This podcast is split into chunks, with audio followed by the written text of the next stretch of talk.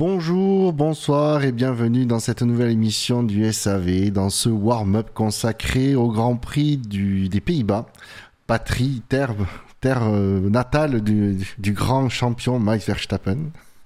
Je suis Buchor et pour m'accompagner pour débriefer l'actualité, un petit peu les essais libres, un petit peu les qualifs, un petit peu. Euh, à ma droite, Wiku, nouvelle recrue. Euh, bonjour Wiku.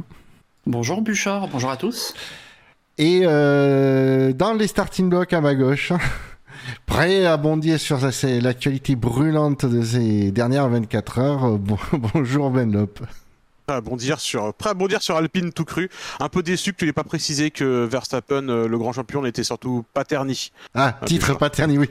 C'est vrai que, ouais, non, mais contrairement à certains, euh, moi je n'ai, ouais. Comme certains pilotes, je n'ai pas de contrat avec Red Bull et euh, donc aucune clause m'obligeant à le préciser.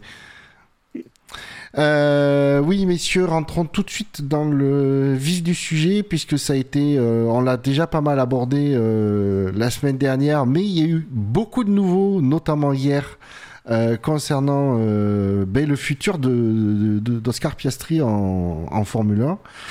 Et d'après ce que j'ai compris, Benlop, ça ne passera, ça ne se fera pas avec Alpine, bizarrement. Euh, bizarrement, ouais. Alors vraiment la nouvelle inattendue qui est tombée hier. Non, en fait, c'est marrant, une, annonce un peu en deux temps parce que euh, on s'attendait un peu tous les, les rubeurs qui envoyaient Piastri, donc euh, chez euh, chez McLaren, allait bon train et on s'attendait tous à une annonce de ce genre. en tout cas, que le résultat aille dans ce sens-là. Donc, on rappelle que le, le dossier avait été euh, était devant le le, le, le, le, comment dire le CRB donc le Contract Recognition Board dont je ne j'arrive pas à faire de traduction comme ça euh, à la volée. Le bureau d'enregistrement des contrats? Oui, voilà, on peut, on peut, on peut effectivement, c'est une, une, bonne traduction, merci Bouchard. Euh, et donc, euh, ce, ce collège d'avocats euh, délibérait là-dessus depuis depuis lundi. On a, on, a, donc eu la décision vendredi pour rappeler quand même un peu les enjeux. Donc on parle d'Oscar Piastri, euh, pilote de l'académie alpine, qui a passé donc quelques années euh, quelques années sous la sous ce, ce pavillon là. Euh, en tout cas, il portait une casquette marquée Alpine, Alpine Academy. Euh, le reste, en, ce qui concerne les contrats qu'il avait signés ou pas, manifestement, ça restera globalement assez nébuleux tout au long de sa carrière. Euh, mais euh, voilà, donc Oscar Piastri, champion euh, F2 l'an dernier, champion F3 l'année d'avant et champion euh, Formule Renault l'année d'avant. Donc trois championnats coup sur coup, ce que si je te dis pas de bêtises, ni même un Leclerc ou un Russell n'ont fait dans leur carrière, ces trois, trois titres coup sur coup. Euh, ces gars-là, quand ils sont arrivés en F3, si mon souvenir est exact, ont attendu un an de plus pour avoir le titre. Donc un gars, globalement, dont on attend quelque chose et qui intéresse euh, les équipes de Formule 1, puisque forcément, c'est euh, un peu la, un peu la star du moment. Euh, mais qui intéresse les équipes de Formule 1, sauf sa propre équipe manifestement, puisque euh, la décision donc du, CRB a été rendue vendredi et indique que le seul contrat euh, comment dire valable de euh, Oscar Piastri est celui qu'il a signé avec McLaren euh, début juillet donc une, après suite à une petite petite saga euh, intéressante. Alors je, je permets-moi de te corriger mais non c'est faux il a il a un deuxième contrat tout à fait valable qui est celui de pilote de réserve pour pour oui. Alpine en 2022. Oui, pardon, je voulais préciser, le seul contrat valable pour 2023 et au-delà. Ah, oui, voilà. pour, euh, Piastri, tu as raison, effectivement. Le seul contrat valable pour 2023 et au-delà, c'est effectivement le contrat qui le lie à McLaren, contrat qu'il a donc signé le 4 juillet, juste après le, le Grand Prix de, de, Silverstone cette année, le Grand Prix de Grande-Bretagne cette année. Euh... Avant qu'on rentre peut-être dans les détails, euh, Wiku, toi, euh, ton, ton avis là-dessus, parce que bah, je, je, pense que de toute façon, on a, on a, un petit conducteur qui se dessine pour euh, revoir la fin de cette saga-là. Mais oui, le, en fait, le, le CRB, euh, honnêtement, on s'attendait. Enfin, moi, je m'attendais, et je pense que d'autres, on s'attendait à avoir une réponse qui allait dire euh, bon, ça va à la faveur de McLaren. Et puis, euh, la question, ça allait être est-ce qu'il y a des pénalités à payer à Alpine ou pas? Euh, Pour moi, c'était un peu le sens là, parce que dans tous les cas, Piastri, il allait pas conduire chez Alpine, quoi. C'était, c'était acté. Et enfin, lui-même le disait. Mais euh, la grosse nouvelle en fait du, CRB, c'est les infos qu'ils ont publiées sur l'état des contrats chez Alpine, ou plutôt l'état des non-contrats chez Alpine, et euh, toute la gestion Alpine. Ça, je, pense que Benlop va vouloir revenir un peu plus en détail là-dessus.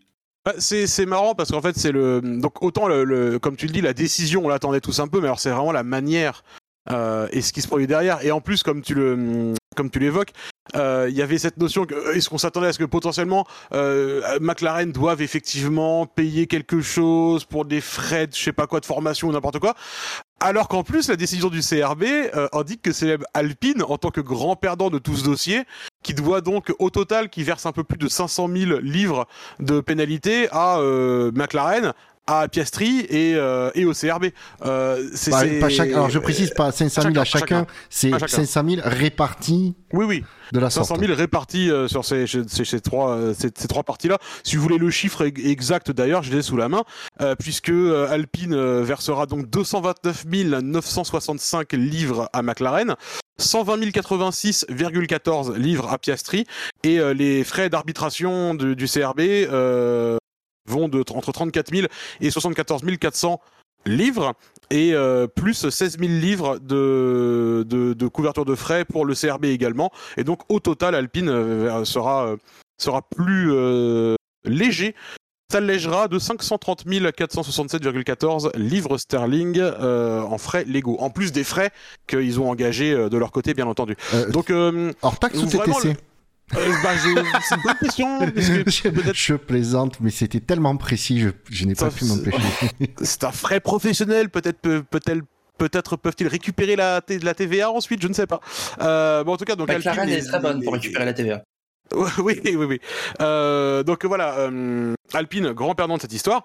Euh, si on veut refaire un petit euh, retour dans le passé, donc le, le, CRB a donc détaillé euh, le, ses recherches. Et en fait ce qu'on apprend, euh, les trucs les plus les plus fous qu'on apprend dans cette euh, dans cette dans cette dans cette histoire, histoire. ouais, c'est que en réalité donc le seul contrat qu'il y ait Piastri à Alpine, c'était un contrat de réserviste qu'ils ont en plus signé avec Oscar Piastri le euh, euh, début mars, quatre jours avant le début de la saison de Formule 1, donc ils étaient déjà à Bahreïn et ils ont attendu quand même le dernier moment pour signer ce contrat. Contrat qui avait été promis à la date du 15 novembre par Laurent Rossi sous 10 jours. Donc euh, vous pouvez faire le calcul vous-même, hein, si, vous, avez 10 doigts ça peut marcher. Euh, vous prenez le 15 novembre, rajoutez 10 jours, ça fait le 25 novembre, pas début mars. Donc un peu de retard et un peu de, de, de problème dans la gestion des, des dossiers, n'est-ce pas euh, Et dans la gestion des deadlines en général. Ça fait quand même de euh, sacrées vacances de Noël. Hein. ça fait des sacrées vacances de Noël et surtout ça fait euh, un pilote euh, dont aujourd'hui Alpine est en train de dire ah oui mais en fait euh, il pourrait faire preuve de loyauté etc. Si tu veux, si tu considères le, une personne, si tu considères ton pilote et que tu veux le garder, c'est aussi bien de lui d'assurer quelque chose. Parce que les, les, les, les paroles en l'air et les promesses euh, n'engagent que ceux qui les croient. Et donc, euh, tu peux dire 840 fois de suite à Oscar Piastri, non mais je te jure, on va avoir quelque chose, on va te proposer quelque chose. S'il n'y a rien de concret sur la table, Oscar Piastri, sans contrat avec une équipe, il n'a pas non plus de super licence. Donc, euh, à un moment donné, en tant que champion F2 euh, en titre, il a aussi besoin de s'assurer de son avenir à lui. Et ça, ça manifestement, Alpine euh, l'avait pas réalisé. Donc euh, Alpine et oui, excuse-moi, oui, tu. Ouais, juste pour pour rebondir en plus sur cette histoire de contrat.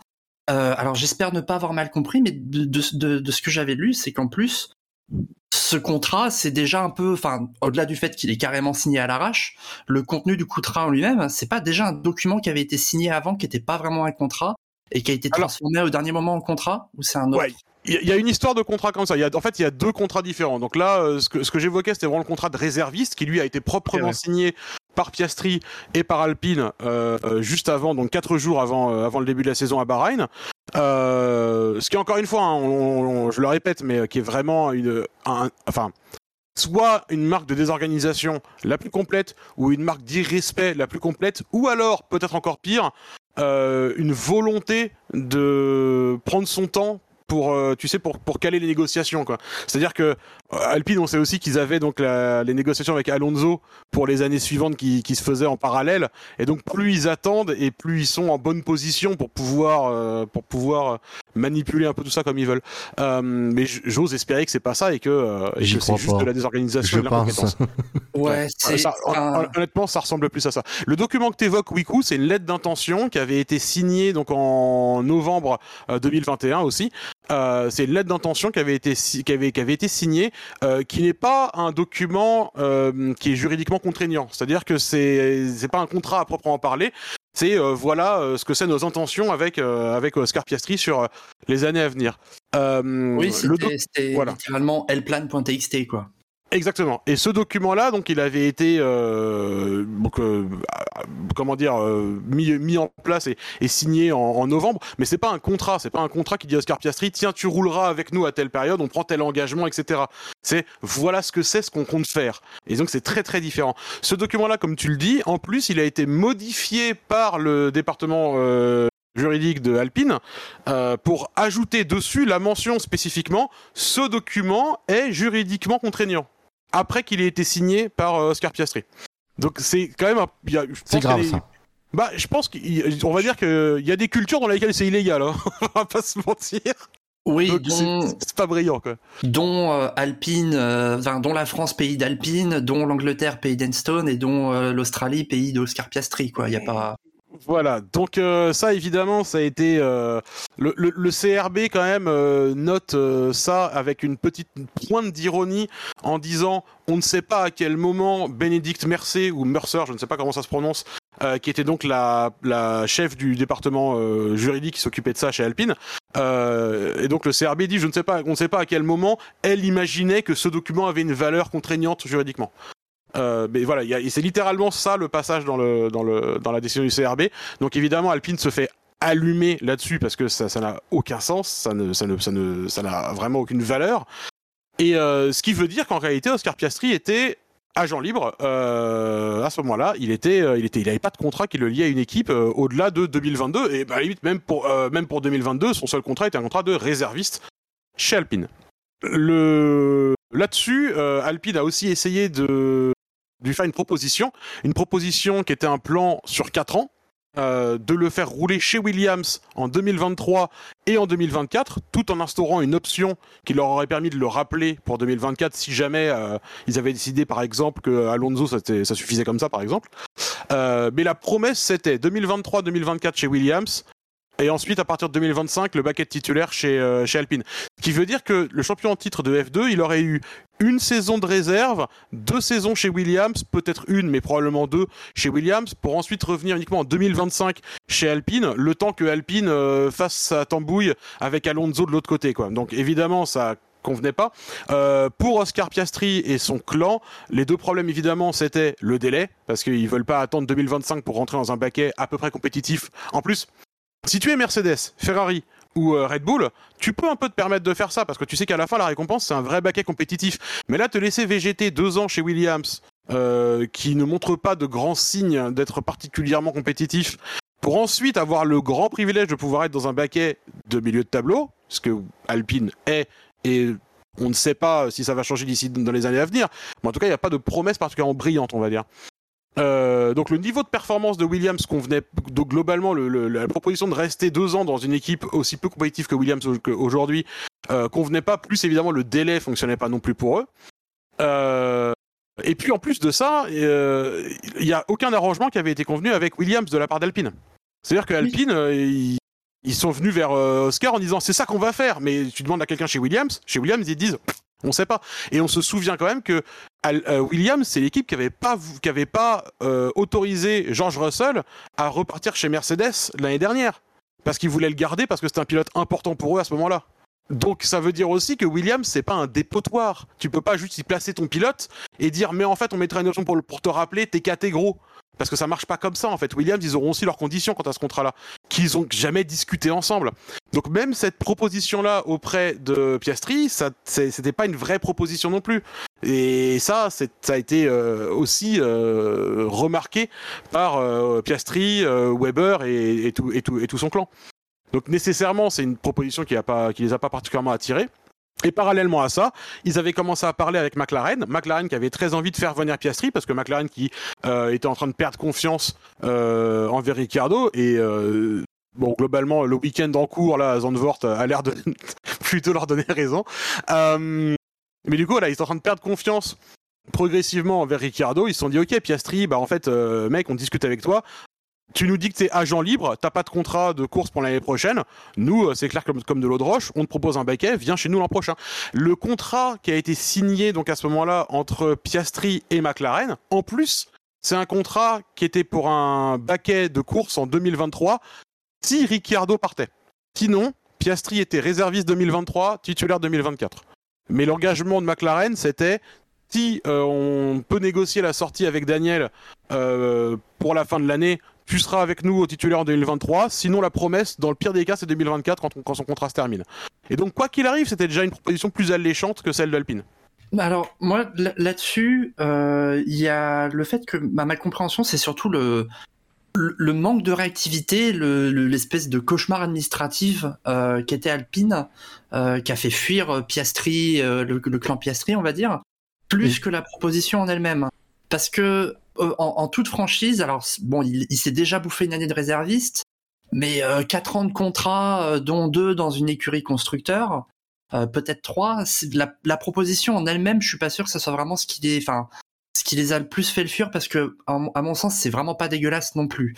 C'est c'est pas trois ans de Williams puis Mercedes F1. C'est on est d'accord, ça a pas le même sex appeal mais euh, deux ans, peut-être un chez Williams euh, et ensuite Alpine.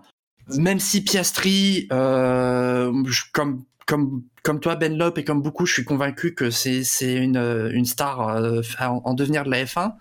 Euh, c'est pas dégueulasse pour lui. Non, c'est pas dégueulasse. Le problème, le problème pour moi dans là-dedans, c'est que Alpine est arrivé en disant, on va essayer de te, de te caser chez chez Williams. D'accord, mais quel est le, le, lien entre Alpine et Williams?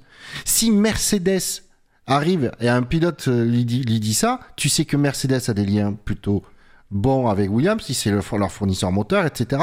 Tu te dis, ok, ils peuvent arriver à négocier quelque chose. Il y a, y a, quand ils ils vont négocier, ils ont, ils, ont, ils ont du poids dans la négociation. Alpine a zéro, a zéro euh, lien avec Williams. Euh, voilà, c'est euh... donc si tu veux, il y avait c'était qu'une promesse de négociation, il n'y avait rien de concret. Il serait arrivé en disant voilà, on a négocié avec Alpi, avec euh, Williams, on peut euh, on peut te proposer ce contrat chez Williams pour les ça aurait été peut-être une histoire différente. Là, il y avait il y avait qu'une promesse de négociation avec aucune euh, aucune garantie de résultat. Et ouais. en fait, ce qui est certain, c'est que du côté de du côté du, de, du clan Piastri, euh, il y a une vraie fatigue de la façon dont Alpine a géré le truc. Le fait de mettre 5 mois à proposer un contrat de réserviste pour 2022, c'est intolérable. Et évidemment, ah mais... et évidemment, du côté du clan Piastri, il y a vraiment aussi ce sentiment qui est très très fort de bon les mecs, vous êtes des gros clochards. Euh, en vrai, on sortez-vous les doigts ou alors euh, il va se passer quelque chose. Et Alpine, avec énormément d'arrogance, s'est jamais sorti les doigts, il a jamais rien fait. Et à la fin, euh, et, à, et, à, la fin, il, il passe. Bah, bon, voilà, on, on l'a déjà dit tout à l'heure, mais à la fin, il passe juste pour des énormes teubés. Euh, pour, pour finir un peu sur la timeline quand même, parce que c'est quand même le truc qui est le plus maboule, c'est que donc Piastri signe ce contrat avec euh, avec McLaren début juillet. À la fin juillet ou de, enfin au début août, au moment du, du, du break estival, on apprend que Alonso se tire chez Aston Martin. Et à ce moment-là, Alpine choisit donc, et ça on s'en souvient tous bien entendu, c'est quand même le choc ce jour-là, Alpine choisit donc d'annoncer que Piastri sera dans le baquet pour l'an prochain sans l'accord de Piastri. Et ce qu'on apprend maintenant, c'est que en plus de ça, Alpine, par l'intermédiaire d'Otmar Safnauer, savait que Piastri avait un contrat ailleurs. C'est-à-dire que les discussions entre Piastri et Safnauer, c'était mais tu sais que je ne roule pas là l'an prochain. J'ai un contrat ailleurs. J'ai signé un contrat ailleurs. Safnauer est au courant.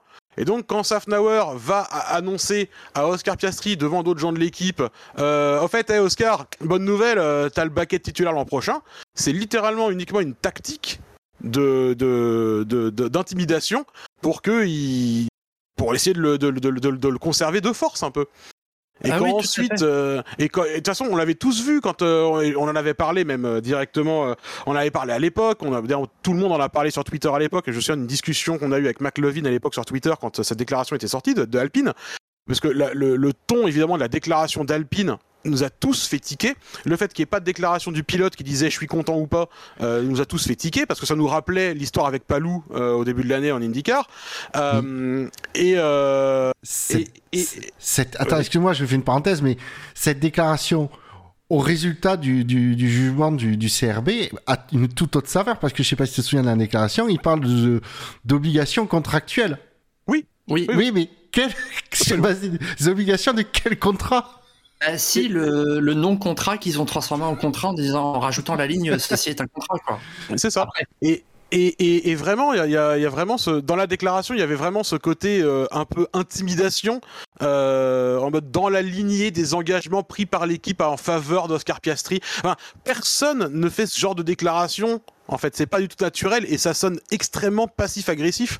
Donc c'était l'évidence même qu'ils étaient au courant. Otmar Safnauer plus tard nous dira quand même qu'il n'était pas au courant alors qu'il était au courant. Et après Otmar Safnauer va nous annoncer, va nous inventer une autre histoire en nous disant qu'il allait voir Piastri dans le simulateur pour lui annoncer et que Piastri a juste souri et dit merci et que l'histoire s'est arrêtée là. Alors que quand Piastri raconte la même histoire, Oscar Piastri nous dit bah oui il est venu me voir, il m'a annoncé ça devant d'autres gens. Donc pour pas que ce soit gênant et pour pas faire une scène, j'ai simplement dit ah ok bah super merci Otmar. Et après je suis allé le voir pour lui dire mais t'es complètement con euh, Otmar, euh, tu sais que je roule pas là l'an prochain. Mais euh, l'histoire dans la tête d'Otmar Safnauer quand il la raconte, c'est que c'est quand même juste pas du tout la même chose. Donc c'est c'est très bizarre et en plus que- comme tu le disais tout à l'heure les- cette équipe alpine qui est isolée de toute façon qui a pas de- d'équipe sœur ou de, de ou de d'équipe cliente dans laquelle placer les pilotes c'est manifestement une équipe dysfonctionnelle au possible en termes d'administration en termes d'administratif et de d'équipe dirigeante c'est l'équipe qui s'est retrouvée le plus isolée de la grille. Il faut quand même se rappeler qu'en 2014, quand les moteurs hybrides débarquent en Formule 1, Renault, c'est le plus gros fournisseur de moteurs de l'intégralité de la grille. Tout le monde est client Renault pour les moteurs à cette époque-là. Tout le monde s'est tiré à un tel point qu'ils fournissent plus que eux-mêmes. Il y a un problème dans cette équipe avec le fait de communiquer avec l'extérieur très manifestement. Euh, euh, c'est- vraiment ils ont là ils ont en plus c'est eux qui ont amené l'affaire devant le CRB en étant vraiment très sûrs de leurs faits. Et à la fin, ils passent juste pour des grosses tanches. euh, alors que bah, ils étaient, euh, alors qu'ils faisaient les gros bras euh, littéralement il y a moins d'une semaine quoi. C'est fou. Cette histoire est complètement folle quoi. Parce que de, de- du point de vue d'Oscar Piastri, c'est bon bah du coup j'étais libre de contrat, il s'intéressait pas à moi, il voulait pas vraiment me garder manifestement, du coup j'ai signé autre part. C'est littéralement ça l'histoire du point de vue Piastri. Et après t'as Alpine qui va t'inventer des trucs genre oui mais en fait on avait discuté que machin etc. Mais mec, dire, si tu considères qu'un employé parce que t'as investi du temps, des ressources, de l'argent euh, à le former, si tu considères qu'il te doit du- des années de travail, eh ben tu lui fournis un contrat dans lequel il te doit des années de travail. C'est pas très compliqué quand même. Enfin, je, je, et les histoires de loyauté, etc. Que en plus Otmar Safnauer, fraîchement débarqué dans l'équipe, vient nous inventer. Mais sans déconner, qui, enfin, c'est, c'est un clodo aussi, quoi. C'est incroyable. Ouais, alors bon, déjà c'est vrai que la- communication de d'Alpine et des Zafnauer, elle prend un peu plus son sens maintenant qu'on a un peu plus d'infos. Euh, donc effectivement, euh, Zafnauer, c'est euh, Jean-Michel, je découpe les phrases. Euh, tourner à mon avantage, on, on dirait les vœux de les vœux de Mitterrand faits par le Groland, quoi. Non mais c'est ça. Et, de- euh, de- demain, Safnauer, il va nous dire un jour j'ai parlé avec Oscar et dans la phrase à un moment donné, il a dit oui. Franchement, Oui. pas son accord, hein C'est ça, mais euh, euh, ça, ça met un peu aussi en lumière, ça explique un peu la réaction de Piastri sur, euh, sur Twitter, parce que euh, quand, quand l'affaire s'est déroulée en live, euh, bon, on a rapidement senti que quelque chose allait pas trop, puis bon, de toute façon, quand Piastri dit euh, je courrai jamais chez Alpine, on sent qu'il y a quelque chose qui va pas. Mais Ah, au je- début, je- on je- s'est... Je me permets juste, il a, il a, il a pas dit je courrais jamais chez Alpine. Oui, Quand- avec, je quand- pas l'année quand- voilà. Quand Oscar fait son tweet de démenti, il dit simplement euh, Alpine a sorti son communiqué sans mon accord et je ne courrai pas pour Alpine l'année prochaine. Ce Oui, qui voilà. est entièrement factuel. Euh, genre, c'est mais- unique pour des faits. Quoi. Je, veux, je veux juste remettre ça parce que, parce que le côté, il y a, y a des gens qui ont surinterprété ce je ne, je ne, je ne courrai pas pour Alpine l'an prochain. Il y a pas mal de gens qui l'ont surinterprété en haut, regarde comment il est agressif, alors que c'est littéralement factuel. Alors, Voilà. Excuse-moi, je, je, je t'écoute. Ouais, Voilà, donc j'allais dire, justement, je l'ai interprété comme quelque chose de- d'agressif de, sa part, euh, une com agressive, et ce qui m'a fait penser euh, que qu'on était un peu dans une situation en fait de forcing où il était probablement dans son bon droit, mais il avait un peu essayé de naviguer entre les trucs pour avoir euh, euh, l'option McLaren qui l'intéressait plus par rapport à Alpine ou par rapport à Williams. Mais en fait, pas du tout. Ça met vraiment en avant le fait que que non seulement Alpine a fait n'importe quoi et a essayé de l'entuber pour rattraper leurs propres erreurs. Mais ils ont essayé de l'entuber le... et en plus de, le crucifier un peu sur place publique parce que c'est ça qui est dingue, c'est quand même qu'à l'origine euh, Piastri ne choisit pas McLaren plutôt que Alpine. C'est qu'il il, prend l'option McLaren parce qu'à un moment donné, c'est la seule qui s'offre à lui concrètement. C'est ça. Il y a une équipe qui lui dit l'an prochain t'es chez nous. Et l'autre qui lui dit euh, attends il faut qu'on euh, ok copy we are checking c'est ce niveau là Ok, do you ah, want to race uh, next year? Question? Ah, le département stratégique de chez Ferrari et le département euh, juridique d'Alpine, c'est le même combat. Hein. ah, ils, sont, ils, devraient travailler main dans la main, ces deux-là, sans déconner, c'est prodigieux. Mais euh, ouais, là-dessus, ce qui, enfin, en, plus, ça, on sent vraiment que c'est un peu, enfin, j'ai vraiment l'impression que c'est dû à un chaos interne chez Alpine.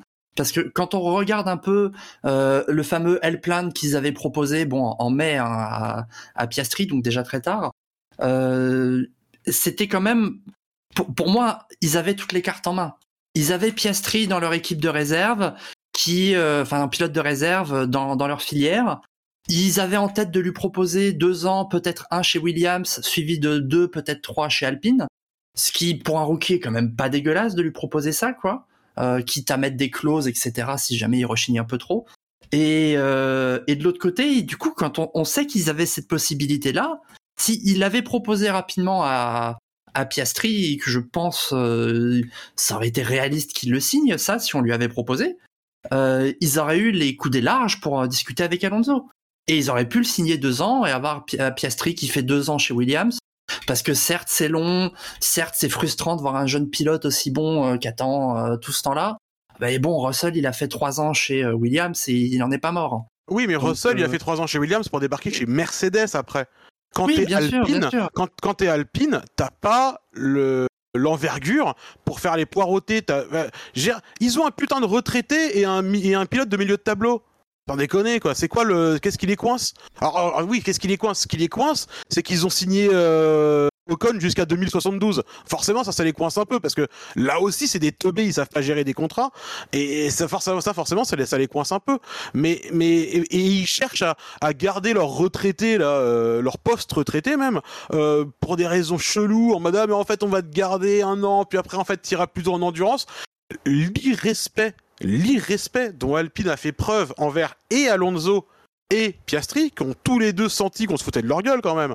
Parce que euh, les, clairement, ils ont essayé de jouer sur les deux tableaux. Ils ont essayé de se servir de la présence de Piastri pour dire à Alonso, mec, fais quand même pas trop le malin. On a, on a une solution de secours si jamais t'es plus là. Tant de l'autre côté avec Piastri, dire attends, attends, on va rien euh, verrouiller parce que en fait, euh, on va faire des options de machin si jamais parce que Alonso bidule. Alors en fait, Piastri, de son point de vue, tu dis ok, mais moi je suis je suis pas ton je suis pas ton plan B en fait quoi. C'est à dire qu'il y a pas de raison. J'ai fait tout ce que je pouvais j'ai gagné tout ce que je pouvais jusque là euh, pour me faire et en vrai pour faire l'honneur de le mettre dans une équipe de milieu de tableau qui va peut-être se désengager d'après-demain de la Formule 1 parce que c'est leur délire. Enfin c'est bizarre quoi. C'est ils, gèrent ça ils, ils ont géré ça avec une arrogance comme si c'était une grande équipe alors qu'ils ont pas les moyens de ça quoi ils ont pas les moyens de ça. Les mecs, ils ont un pilote qui est largement au-dessus du niveau de leur de, de leur de leur de leur de naze là. Enfin, je je pense. Hein. Euh, mais et, les mecs, ils, font la fine bouche. Bah en fait, non quoi. N'importe quelle autre équipe a ce mec-là, parce qu'ils ont, ils ont quand même eu de la chatte, hein, euh, Alpine aussi, de l'avoir dans leur académie. Je veux dire, ils avaient une académie, ils avaient recruté tout le monde et son chien pendant un certain temps, donc forcément à un moment donné, il faut que ça tape juste. Euh, et là, les mecs, ils ont, ils ont le coup de chat qui fait que bah ils ont, ils ont le pilote sur lequel il fallait tomber. Et à la fin, ils finassent, quoi. Enfin, c'est quand même hyper, euh, hyper bizarre comme attitude. Et surtout, ils ont, finassé, ils ont financé sans avoir d'atout dans leur manche. ce qui est pas quelque chose de logique à faire. Ouais, c'est d'ailleurs un truc sur lequel je, je, pensais, c'est que bon, on parlait de euh, la, du, la coïncidence de l'annonce d'Alonso, tout ça, mais finalement, on, qu'il y avait peut-être eu collusion, avec Weber, qui est le manager de Piastri, ben on se rend compte aux dates qu'on a sur les signatures de contrats, etc ou de non-signature de contrat, que ben, finalement il n'y avait pas besoin que ben, sur l'annonce d'Alonso, ben, finalement euh, euh, c'était c'était juste que c'était au lendemain du, Grand Prix de Hongrie. Euh, par contre, là où Alonso avait peut-être une info que essayer de pipoter Alpine. Alpine devait dire oui, mais on a, on a Piastri si tu restes pas. Et euh, Alonso a pu savoir que par Weber que ben non, en fait, Weber a dit dire ben non, on n'a aucun contrat signé avec Piastri, aucun contrat signé avec Alpine pour pour, pour te remplacer si tu si t'es pas là l'année prochaine. C'est peut-être par cet intermédiaire-là qu'il s'est rendu compte que c'était du foutage de gueule de la part d'Alpine. Exactement. et que du coup, il essayait juste de jouer sur les deux tableaux. Et que du coup, il est allé voir, euh, il est allé voir, il est allé voir ailleurs, Aston Martin peut-être d'autres écuries, et qu'il a pu, euh, il a dit bon mais je vais pas rester là quoi. C'est, ouais, excuse-moi, vas-y. Ouais, là-dessus, du coup, moi, je, je, me questionne vraiment sur est-ce qu'il y a eu euh, justement échange entre eux? Parce que, euh, alors, on peut voir ça sous le scope de effectivement et qui est vraiment pas impossible connaissant euh, Alonso de euh, se dire qu'il a réalisé qu'ils essayaient de le bluffer un peu avec euh, Piastri et que c'était purement du bluff et qu'il a été vexé par ça et que il en a eu marre ou qu'il s'est senti floué. Après le bluff et le la négociation sur les contrats, que ça soit du bluff ou pas, il savait qu'il était mis en vis-à-vis avec Piastri. Et, et le fait de savoir que, enfin, si en, mettant qu'il savait que Piastri et que Weber lui disent bah c'est bon on a signé chez McLaren, Piastri sera pas chez Alpine. Normalement dans cette situation là, lui il avait toutes les cartes en main pour signer le contrat qu'il voulait avec Alpine, vu qu'ils avaient plus l'atout dans leur manche.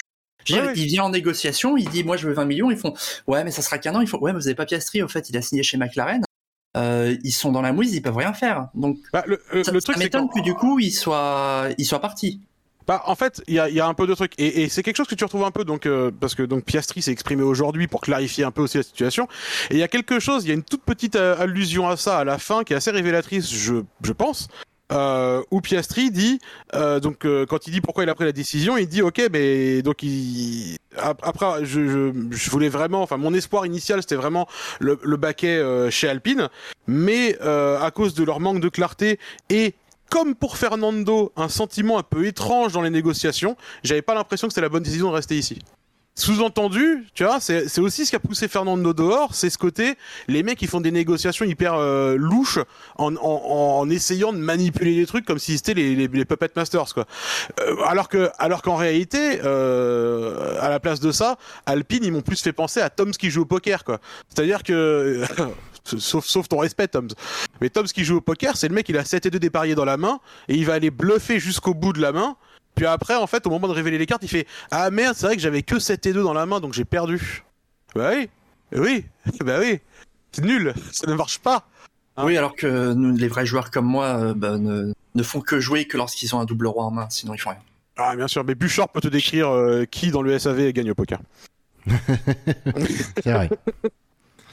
Ça, ça, je suis nul dans plein d'autres trucs, mais le poker, je gagne, y a pas de problème. Sur la descente de bière aussi, t'étais largement premier. Et ça m'empêche pas de gagner au poker quand même. Oui, c'est vrai. T'imagines si je jouais sobre, Bouchard? Comment je serais incroyable. Non, je pense que tu serais nul sobre. Mais si ça se trouve, si j'étais sobre dans ma vie, je serais quelqu'un Enfin, j'aurais révolutionné le monde 18 fois peut-être. Ouais, mais non, tu, se... tu serais moins drôle et attachant. Voilà, à la place, j'ai déménagé dans le nord. Voilà. Euh, je pense qu'on a fait à peu près le tour sur le, ces éclaircissements. Euh... Je voudrais juste rajouter un petit truc. Je, je, je, pense, je pense que je, du coup, euh, tout à l'heure, j'ai dit euh, lors de Naz pour, pour qualifier euh, Alonso et Ocon, et euh, je pense que ça risque du coup de, de d'écorcher un peu les oreilles des fans d'Alonso et d'Ocon. Euh, et donc, je voulais juste te dire que je maintiens cette déclaration. Voilà, merci. Toms, si tu nous écoutes. Attendez. Les autres, pour tous les autres, on s'excuse. Bien sûr. Pour le public, on s'excuse. Pour Toms, par contre, je, je... non, je maintiens. Oui, Moi, cool, je, oui. si, si, tu me permets de faire un, un chouïa à l'avocat du diable, quand même. Euh... Ah putain, alors bon, bon, courage. Oui, tu peux, mais bon ah, courage. non, non, mais euh, c'est un semi-avocat du diable. Mais euh, mine de rien, je me demande si Zafnauer, il est pas aussi euh, en train d'encaisser euh, les, les coups pour les autres parce que euh, il y a plein de choses qu'on merdé, il a menti, etc. Ça, je, c'est indiscutable. Ceci étant dit, on peut pas lui reprocher que le contrat qui était promis le 25 novembre n'est pas arrivé le 25 novembre quand lui il est arrivé fin février de l'année d'après. Ça, ça c'est sûr. Je... Toute, la, toute, la, faillite qui a lieu avant son arrivée, ça lui est pas imputable. Moi, ce que, ce que je reproche à Safnauer, c'est son style de communication depuis le début. Parce que on, alors on peut toujours me dire oui mais pour lui c'était euh, il y avait le contrat qui disait que c'était euh, contractuellement euh, euh, contraignant. On, on peut me dire ça, hein. Mais euh, il a aussi le droit de dire à, son, à ses juristes, les mecs, cette affaire-là, ça sent un peu la merde. Vas-y, montre-moi un peu ce qu'on a et ce qui se passe. Il a le droit de s'intéresser un peu aux affaires courantes de son équipe.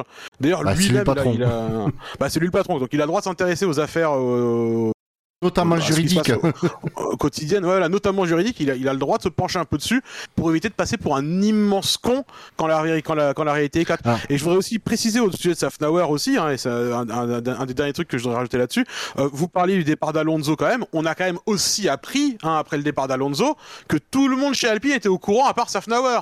Que, euh, Alonso Ouais, nous a quand même dit ah non mais j'ai parlé avec Rossi avec des méos et euh, ils étaient au courant eux Ça, moi, je, je l'ai évoqué dans la dernière mission. Je, ça, me- ça me paraît quand même très étrange que Zafnauer soit pas au courant. Oui. Je, Bah, Non mais si tu veux, un- Je- je, suis, je suis, oui, oui, j'ai j'ai un sentiment euh, un peu comme toi, c'est-à-dire que ce Snafnauer, je vais jamais y arriver, Snafnauer, Safnauer Snafnauer, j'ai euh, il, il débarque, il, est, il a débarqué et il s'est retrouvé avec cette, situation à, euh, à gérer, alors qu'à l'origine il y est, il y est, il y- il est pour, dire, en partie pour rien. C'est-à-dire que tout ce qui s'est passé avant son arrivée, effectivement, les trucs promis euh, en novembre qui sont euh, arrivés. euh, D'ailleurs, si ça se trouve, ça s'est un peu accéléré parce que Safnauer, lui, il est arrivé fin février.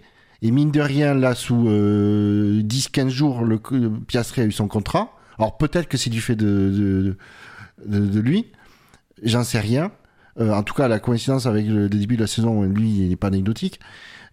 Par contre, ce que je lui reproche euh, énormément, c'est bah, le. Il aurait dû déjà quand ça a commencé, il aurait dû se renseigner sur euh, l'affaire, se renseigner, mais c'est surtout de nous avoir pris nous public pour des cons avec ses déclarations dans les médias où il a si, apparemment sciemment menti. Oui, Au oui, non, pire, mais- tu, dé- tu, tu, tu, tu, tu dis je suis pas au courant, il faut que je me renseigne. Mais là, le problème, il est là, c'est qu'il a menti aux, médi- euh, aux médias. Et donc, Ah non, mais au- ça, ça, je. au, au public. Et c'est ça qui est, je trouve, qui est, qui est grave et que pour moi, là, il a vraiment, vraiment merdé. Ouais, non, non, mais ça, il n'y a, y a, pas de- y a pas de discussion euh, là-dessus. Euh, moi, je, premier point, déjà, je voulais juste, au passage, pour la première fois où je parle plus de trois phrases de suite de Zafnauer, euh, remercier Fab, qui est la première personne que j'ai entendu prononcer le nom Zafnauer, euh, il y a de ça quelques années, et parce que jusque-là, pour moi, c'était un truc du style quand je le, quand je le lisais. Et euh, deuxièmement, ouais, il y a, y a quand même un peu cette sensation que, enfin, pas une sensation, mais c'est plutôt même le, révélateur que cette stratégie d'Alpine euh, et de Renault avant qu'on a depuis quelques années qui consiste à dire euh, on change tout, on recommence tout tous les ans ou tous les deux ans, on, on vire 40 personnes, on en met d'autres à la place, etc. Euh, pour, pour moi, là, cette situation, c'est quand même un truc qui, enfin, ça découle quand même un peu de ça. De euh, un coup c'est Rossi qui dirige, un coup c'est un autre, un coup c'est Zafnauer. Euh, ça, c'est typiquement aussi le genre d'affaire qui est possible, euh, enfin qui, se déclenche quand tu changes de chef ou de personne responsable mais, tous les six mois. C'est surtout qu'on sent que Alpine, bon, mais c'est mine de rien parce que c'est lié euh, au groupe Renault, etc. C'est un gros bateau euh, à, à, à diriger, ça je peux le comprendre, mais euh, mine de rien, ça fait un moment qu'on se rend compte qu'apparemment il n'y a pas grand monde à la barre. Euh, Il y a beaucoup de propriétaires du bateau, mais pas de, de commandants à la barre du bateau. c'est ça Et moi, ça me fait penser que, un, mine de rien, parce que j'ai vu son nom repasser euh, sur Twitter, mine de rien, je pense pas que un, un tel bordel serait, se serait, arri- serait arrivé sous Habitbull, parce qu'il y en a beaucoup de choses à reprocher à Habitbull, mais au moins il faisait tourner la boutique. Et deuxièmement, j'ai l'impression de mieux comprendre pourquoi un petit mec du monde de la F1 qui s'appelle Alain Prost s'est barré, euh, c'est pas un, un à la porte d'Alpine. Oui, et euh, quand il s'est barré en claquant la porte, il... il manquait pas une occasion de dire c'est quand même un peu des gros clochards. Et des grosses quiches à l'huile aussi.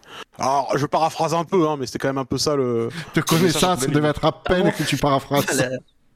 C'était pas la phrase exacte. Non, c'est pas une citation, j'ai pas mis de guillemets, ça va. Je pense pas qu'il n'y a pas un il y a pas un seul mot de ce qu'a dit Ben Love qui était dans la phrase originale. Mais... Ah, j'ai déjà entendu euh, Prost parler de quiche à l'huile, hein, je veux dire. euh, non, mais- non, mais enfin voilà, oui, comme, comme tu dis, il s'est- il s'est tiré parce qu'il est. Mais ça fait un moment qu'on se rend compte que cette équipe, elle arrive pas à décider comment elle veut fonctionner, quoi. Je rappelle qu'au début de du projet Renault là en 2016, c'était Fred Vasseur, hein, le team principal. Vous Ça remonte il y a longtemps. Hein. Oui, oui, ça. Ah, tu vois, je. euh, et, et, et, et le mec, il s'est tiré parce que littéralement, le problème qu'il avait eu dans l'organigramme de Renault, c'est Il n'y a pas de chaîne de décision euh, concrète. euh, tout le monde euh, traficote son truc dans son coin et tout le monde doit forcément. Enfin, tout le monde prend des décisions sur le dans le dos de tout le monde et c'est le bordel. C'est littéralement pour ça qu'il s'est tiré déjà à l'époque, euh, Vasseur. Rien n'a changé en 6 ans dans cette équipe. Enfin, par le nom, quoi. Non, et du coup, ça me permettra de, de, faire, de rendre un petit hommage à Monisha Kattelborn. Je sais pas Mhm. si vous vous souvenez, mais elle, au moins, elle avait des contrats. Ah, il y avait Ah, alors il y en avait trop. beaucoup.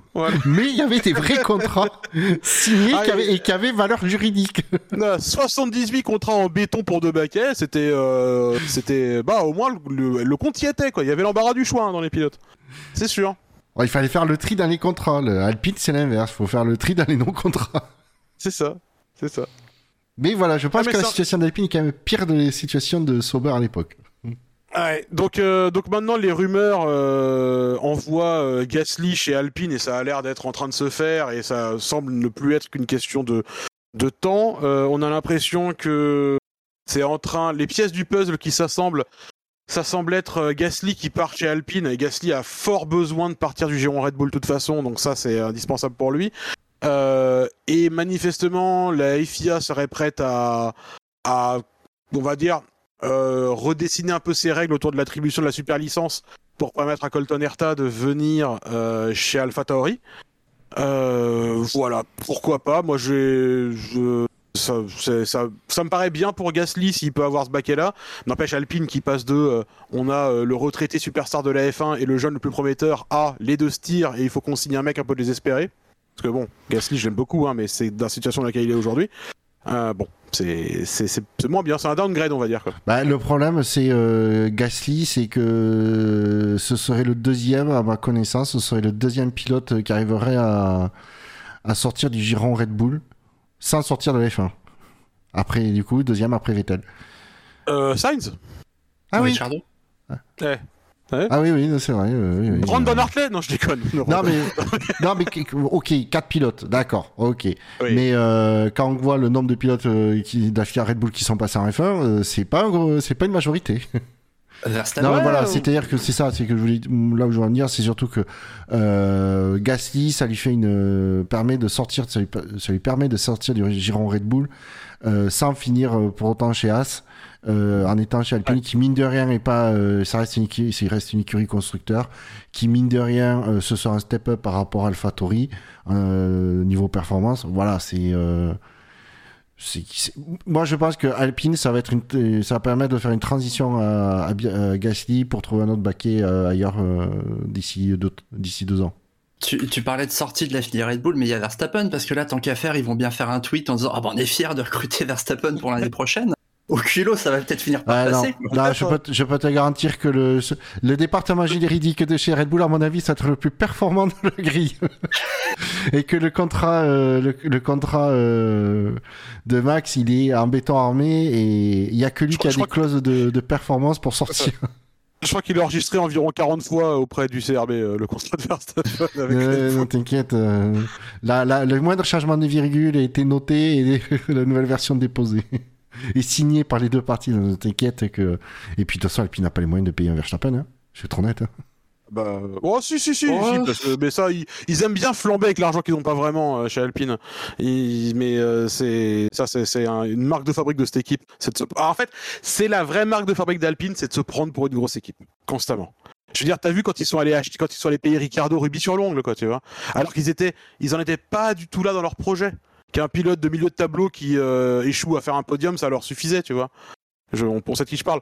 Mais ça, c'est, c'est, ça leur suffisait, un Hülkenberg. Ils avaient pas besoin d'aller payer Ruby sur l'ongle à un, un Ricardo. Mais la, la constante chez Alpine, c'est de se prendre pour une grande équipe. Juste parce qu'ils se disent, on est un constructeur, donc on est dans le même club que Mercedes. Ils aiment bien euh, Ouais, mais- mettre 25 millions dans un pilote pour ensuite dire oh, on va essayer de faire sans atteindre le budget capé, hein, parce qu'on est une plus petite équipe. Oui, c'est ça. C'est ils- ça, la façon. Mais c'est comme tu le décrivais, quoi. T'as l'impression que c'est une hydre à trois têtes et euh, c'est elle à tour de rôle qui se donne les responsabilités, quoi, tu sais. Et donc elles sont jamais d'accord les unes avec les autres. C'est un, bordel cette équipe. C'est un, vrai bordel. Mais euh, je... et- et juste, juste, du coup, je voulais, je voulais juste euh, terminer aussi avec euh, Alpine en disant, du coup, les rumeurs envoient Gasly chez Alpine, malgré l'opinion d'Esteban Ocon, qui vraiment verrait bien Mick Schumacher comme meilleur choix de la part de pour son équipe, hein, vraiment. Euh, Esteban Ocon qui a vraiment très envie de voir euh, Pierre Gasly, avec qui, si on l'écoute, tout va très bien maintenant, il n'y a plus qu'une tension. Mais quand Mm. même, ça m'arrangerait bien si c'était un autre mec que, en plus, je pourrais probablement dominer facilement. Ah oui. Moi, je, je tiens à saluer quand même qu'après ces 45 minutes de discussion sur les non-contrats de- d'Alpine, la conclusion soit euh, bon, a priori, ça va être Gasly, c'est presque fait, il manque plus que le contrat. Ah oui, non, mais par contre, c'est clair que j'ai vu j'ai- j'ai- à l'annonce hier du, du, du résultat du, de, du, de l'avis du CRB, j'ai j'ai eu tout de suite une pensée pour Gasly qui a dû tout de suite appeler ses avocats et dire euh, niveau contrat là, vous êtes sûr, hein, vous vérifiez tout hein Je- oui, effectivement. Surtout s'il y a un contrat, vérifiez bien qu'il y a un contrat. C'est c'est pour ça que Ocon, il a signé jusqu'en 2050, c'est qu'il voulait pas repasser par des, des phases de négo. hein. Oui, ça, se trouve, ça se trouve, c'est ça, ça il était juste fatigué, effectivement. Ouais. C'est pas impossible. Bon, messieurs, je pense que cette fois-ci, on va vraiment mettre, euh, euh, on va fermer le, la, la, la page euh, Piastri. On, on- on peut juste conclure en disant que donc le résultat c'est juste Piastri McLaren 2023-2024 voilà. auprès de Lando Norris. Oui, puisqu'on sait par Ricardo- défaut que c'est pour deux ans. Voilà, exactement. C'est- Je voulais juste repréciser ça parce que je suis pas sûr qu'on l'avait dit, mais du coup c'est pour deux ans. Ricardo, on sait pas encore trop ce qui va se passer. Manifestement, les déclarations de Gunther Steiner vont dans le sens de vraiment on aimerait bien signer Ricardo. Les dernières déclarations qu'on a pu lire euh, aujourd'hui même. Donc euh, on verra ce qui se passe, mais en tout cas euh, il a plus trop l'air. Ça a plus trop l'air de le... Le, sens du vent a plus trop l'air de le- l'envoyer chez Alpine en tout cas. Donc on verra ce qui se passe avec Ricardo. Lui a, semble-t-il, envie de rester en F1. La seule porte, ça a l'air as. On verra ce qu'il ce qu'il fait. Alors, je me fais pas trop d'inquiétude pour lui, mais par contre, en connaissance de cause, du coup, Piastri sait que si ça passe pas en 2023, si ça se passe pas bien en 2023 chez McLaren, il peut partir très vite. Ouais, mais les pilotes de course, ils se disent pas si ça passe pas.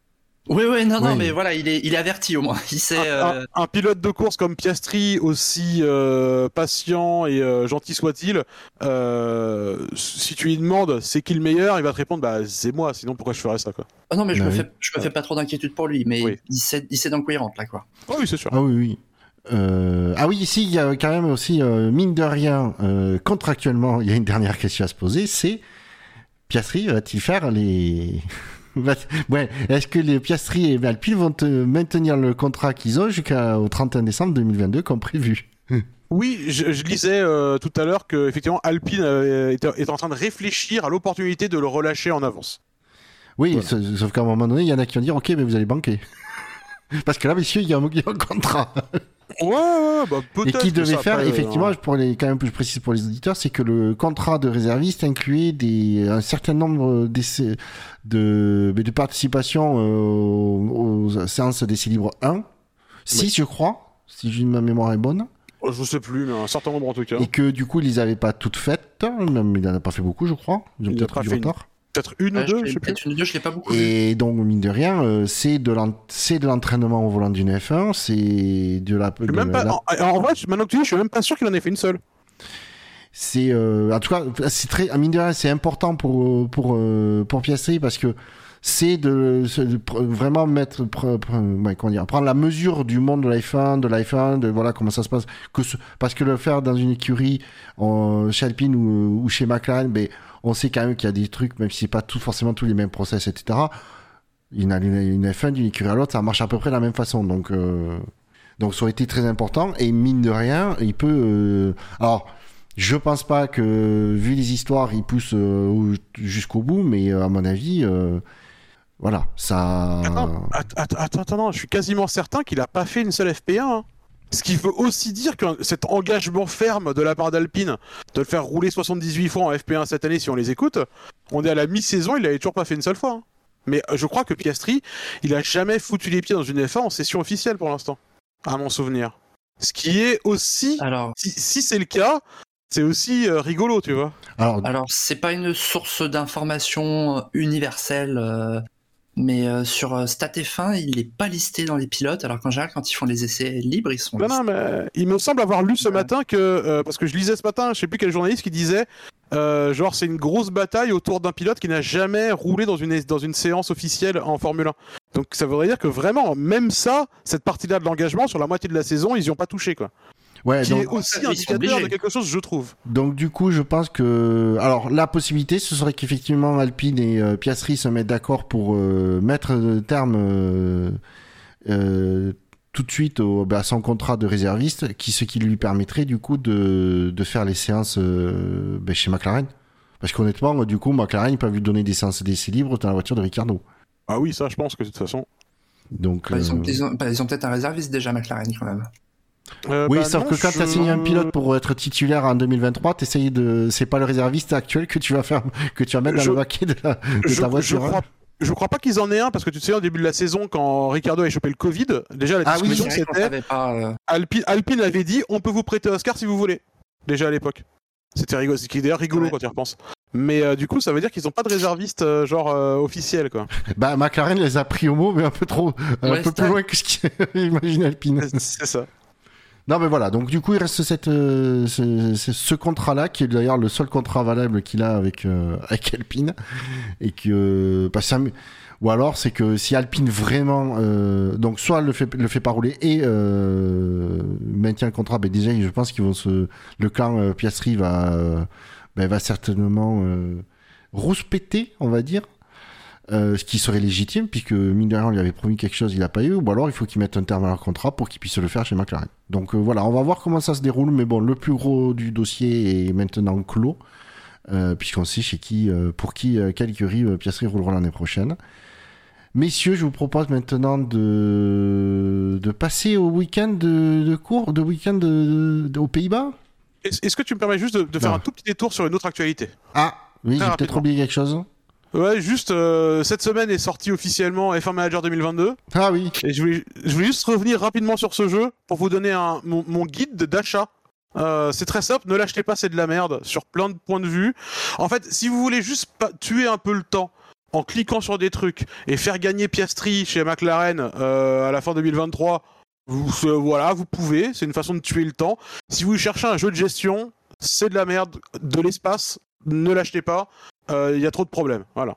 Il y a rien qui marche dans le jeu. Le, c'est pas un jeu vidéo, c'est trois scripts qui, se, qui sont déguisés dans un impair. ouais, en fait, Voilà. c'est ça ce qu'il faut dire, c'est que le jeu est pas buggé hein, quand tu dis ça, il y a plein de trucs qui marchent Ah, pas. si, en il, fait, est, il est- il est aussi buggé. hein, mais euh, Non, c'est le bug. Mais qui non, est parce qu'en fait, tu vois pas qu'il n'y a pas de plantage ou de trucs comme ça. Euh, Pour moi, c'est ça des bugs, mais c'est comme tu dis, c'est surtout que c'est très scripté, que ça tient pas compte de plein de paramètres auxquels nous, en tant que fans, ben, on s'attend euh, à pouvoir jouer. Euh, alors, vous êtes team de, vous êtes team manager, mais vous devez quand même régler, vous, vous faire les réglages de la voiture. Euh, Il y a des trucs réglage, de la sont- voiture, réglage de la voiture qui n'ont pas d'influence sur le comportement de la voiture. C'est littéralement uniquement un mini-jeu qui donne des points de performance bonus au pilote. Donc vous faites aucun choix en fait dans le jeu. C'est-à-dire que tu peux, tu peux pas te dire tiens j'arrive à Spa, euh, je vais faire un setup plus basé sur le deuxième secteur, ou alors au contraire plus favoriser les lignes droites. Tout ça, ça n'existe pas. Et le jeu, c'est littéralement un ensemble de vraiment. Mais quand, quand je dis que ce jeu, c'est trois scripts cachés dans un impair, tu sais comme genre dans, dans Denver le dernier dinosaure, tu vois, genre de truc. Euh, quand Denver se déguisait en. C'est c'est peut-être un souvenir Oui. que moi j'ai. Que je- je l'ai, je l'ai, je l'ai. euh, Ici, je, Avec je ses lunettes de soleil rose. Oui, exactement. Voilà, avec les gens Ouais. disaient, ah bah dis donc, ça va, gros, alors qu'en fait, clairement, c'est un dinosaure, putain. Ah Bah là, c'est exactement pareil. C'est vraiment le même truc. Le jeu, il essaie de se faire passer pour un jeu de gestion, mais il y a rien, quoi. Il y a, c'est d'une tristesse euh, absolue. Euh, tu développes des pièces, tu mets tous les curseurs à droite, et comme ça, t'as les meilleures pièces. Euh, tu peux rusher le développement constamment, t'es euh, jamais pénalisé pour rien. Euh, en course, euh, les pilotes adverses ne savent pas euh, gérer leur rythme, ils sont toujours genre au rythme standard. Il n'y a pas de stratégie. Les, les, hum, les pneus soft, medium et hard, chaque week-end, il y a littéralement un dixième d'écart à chaque fois entre. Et l'usure n'existe pas. Je sais pas si vous vous rendez compte que les mecs sortent un jeu de management de Formule 1 et il n'y a pas de différence entre les types de gomme et l'usure des pneus n'existe pas. C'est-à-dire que tant que tes pneus sont en dessous de 30%, au-dessus de 30% de vie restante, il n'y a pas d'usure. Tu continues à faire les meilleurs tours sans aucun problème. Euh, donc non, c'est du coup il n'y a pas de stratégie. Euh, L'IA ne sait pas s'adapter aux stratégies. Elle a une stratégie préétablie. Elle s'arrête quand elle doit s'arrêter. S'il y a une safety car deux tours avant, eh ben c'est pas de bol pour elle. Elle s'arrêtera deux tours après. Elle se retrouvera à perdre 40 secondes forcément. Non, globalement c'est de la merde. Si vous cherchez juste un jeu pour cliquer euh, et gagner facilement, c'est ok, ça fait le taf, j'imagine. Mais si vous vous attendiez à un vrai jeu de gestion euh, qui soit autre chose qu'une espèce de reskin de Motorsport Manager dans lequel on aurait regardé que les mauvais côtés, qu'on aurait en plus dégradé, n'achetez pas ça, c'est de la merde. Et euh, à noter aussi que seuls les 20 pilotes actuels de la, de la F1 sont modélisés. Donc euh, tous les tous les jeunes pilotes que vous pouvez embaucher, faire monter, par exemple, notamment Oscar Piastri, ne sont pas modélisés. Et s'il fait un podium, ben, vous voyez pas le podium. Voilà, le, juste, juste, bah, on s'était posé la question parce que je vois Piastri, on voit qu'il a tout le temps son casque et sa visière, même dans le garage quand il se promène. Le mec, il, il s'habille comme ça. C'est comme ça dans la vie de tous les jours. Oscar Piastri, il faut savoir, il a un casque avec sa visière baissée. Et, euh, et bah du coup, ouais, effectivement, le jeu, il dit euh, ah mais j'ai pas de modélisation, du coup sur le podium ça va être compliqué. Du coup, bah en fait, on montre juste pas le podium. Bon, bah euh, voilà. Donc le, jeu est vraiment globalement le jeu est triste. Voilà. Donc voilà, mon guide d'achat, c'est euh, si je vais le noter à la Game Cult, je lui mettrais peut-être deux ou trois. Pas de sélection. Si, vous voulez profiter du jeu, vous avez aussi la possibilité de venir sur le Discord du SAV et de temps en temps vous pourrez voir Benlop ou Scani qui, forcés de rentabiliser leur achat, vous partagent leur malheur sur ce jeu. Moi là j'y joue toujours parce que je suis dans ma deuxième saison avec McLaren euh, et là je gagne toutes les courses avec Norris et Piastri donc j'ai euh, euh, fait monter Piastri en pilote titulaire et je pense que maintenant l'objectif ça va être de gagner le championnat du monde et on verra si je fais gagner Norris ou, Oscar on, verra. Ça se trouve je ferai faire des arrêts supplémentaires à Norris juste pour faire gagner Piastri. On verra, on verra ce qui se passe. Voilà. Bon, on va définitivement mettre un terme à la page actualité. Il est en grand temps. Euh, messieurs, je vous propose, si vous avez quelque chose à dire sur les essais libres. Non. Euh, à noter, le euh. seul fait marquant de mémoire des essais libres, c'est ben, durant la première séance, la, Red Bull de, Max Verstappen qui est tombée en panne. Ouais, RBPT pendant les essais libres 1, les pigeons pendant les essais libres 3. D'ailleurs, euh, je, tiens, ouais, et les qualifs, et je tiens à, saluer l'équipe qui a fait, vous savez, les petits récaps qu'il y a sur YouTube de, de, de, des séances d'essais libres de la Formule 1. Ouais. Ils ont, ils ont enchaîné euh, le, la séquence où on voit Russell qui passe dans le, dans, le, dans le turn 7 et euh, qui, qui voit les pigeons à l'intérieur et qui dit il y a des pigeons à l'intérieur du, du virage 7 juste après pour enchaîner sur Hamilton qui double une voiture qui dit il y a du trafic dans le virage 7 et du coup, tu dis, ouais, Lewis, t'exagères un petit peu sur la taille des pigeons, quoi. Et euh, à part ça, des, des séances euh, assez studieuses. Ouais, alors c'est pas gentil de traiter Tsunoda de pigeon, mais. c'est ça, tu dis, Lewis, c'était un peu dur. Hein. Les pigeons, c'est pas les mecs dans les tribunes? Ah, c'est pas, c'est pas le pigeon, c'est pas le qualificatif que j'aurais utilisé pour les mecs dans les tribunes, mais on en reparlera pour le, durant la partie qualification. Un animal plus terrestre euh, pour les, pour les tribunes.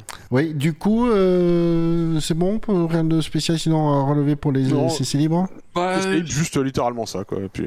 Ouais, c'était plutôt studieux, euh, appliqué, pas de, pas de grosses bourdes.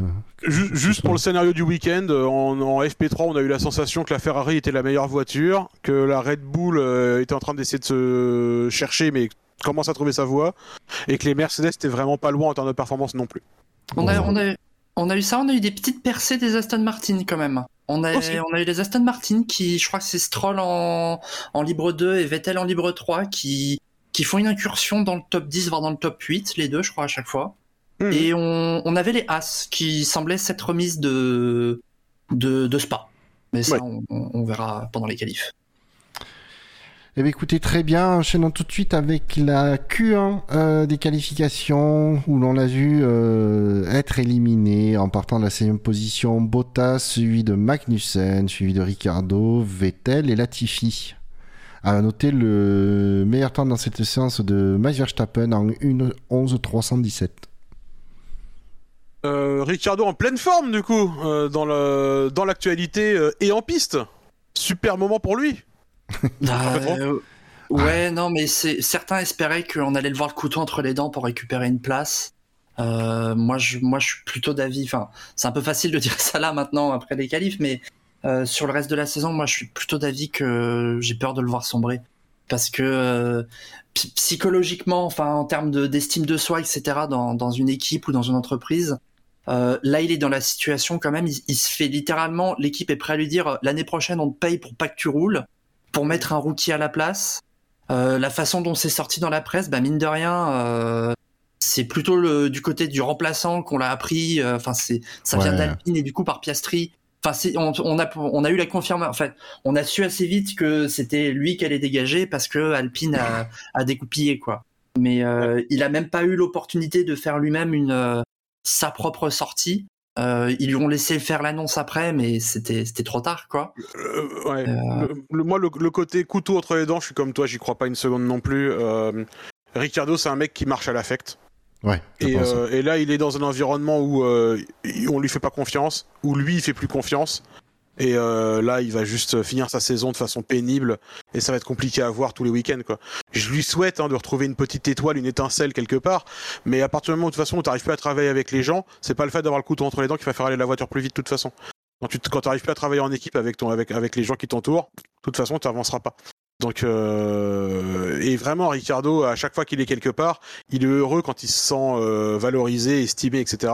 Chez McLaren, il a toujours eu des difficultés à, à créer son entourage. Euh, chez McLaren, ça a toujours été une difficulté pour lui. Et, euh, et, et là, euh, bon, bah, il est, il est clairement, euh, il est au fond du seau, quoi. Donc, on va, on va gentiment regarder autre part. Et le laisser euh, finir sa saison péniblement euh, et lui souhaiter juste de rester en Formule 1 l'an prochain pour lui. Quoi. Et que ça se passe Ouais. mieux euh, dans une autre écurie. Sur la Q1, l'autre surprise, c'est de voir Bottas sauter et Zou passer. J'ai pas vu s'il y avait une raison particulière à ça, mais euh, après Zou, euh, on verra en Q2, mais Zou est pas très, enfin, il est- il est pas très très loin. Donc euh, voilà, juste Bottas qui se fait battre en qualif, c'est pas forcément tous les tous les quatre matins, donc euh, Ouais, c'était le, le truc à souligner. J'ai l'impression enfin, je, j'ai pas raconté, mais j'ai l'impression que ça arrivait un peu plus souvent ces derniers temps quand même avec euh, Joe. Mm. Euh, euh, J'avais l'impression qu'il avait un peu repris la main en qualif, Joe, euh, de, depuis le, enfin, sur le deuxième tiers de la saison, quoi. Mais c'est à, à- à confirmer. Mais je, je crois que de toute façon, ils étaient P15 et P16, non?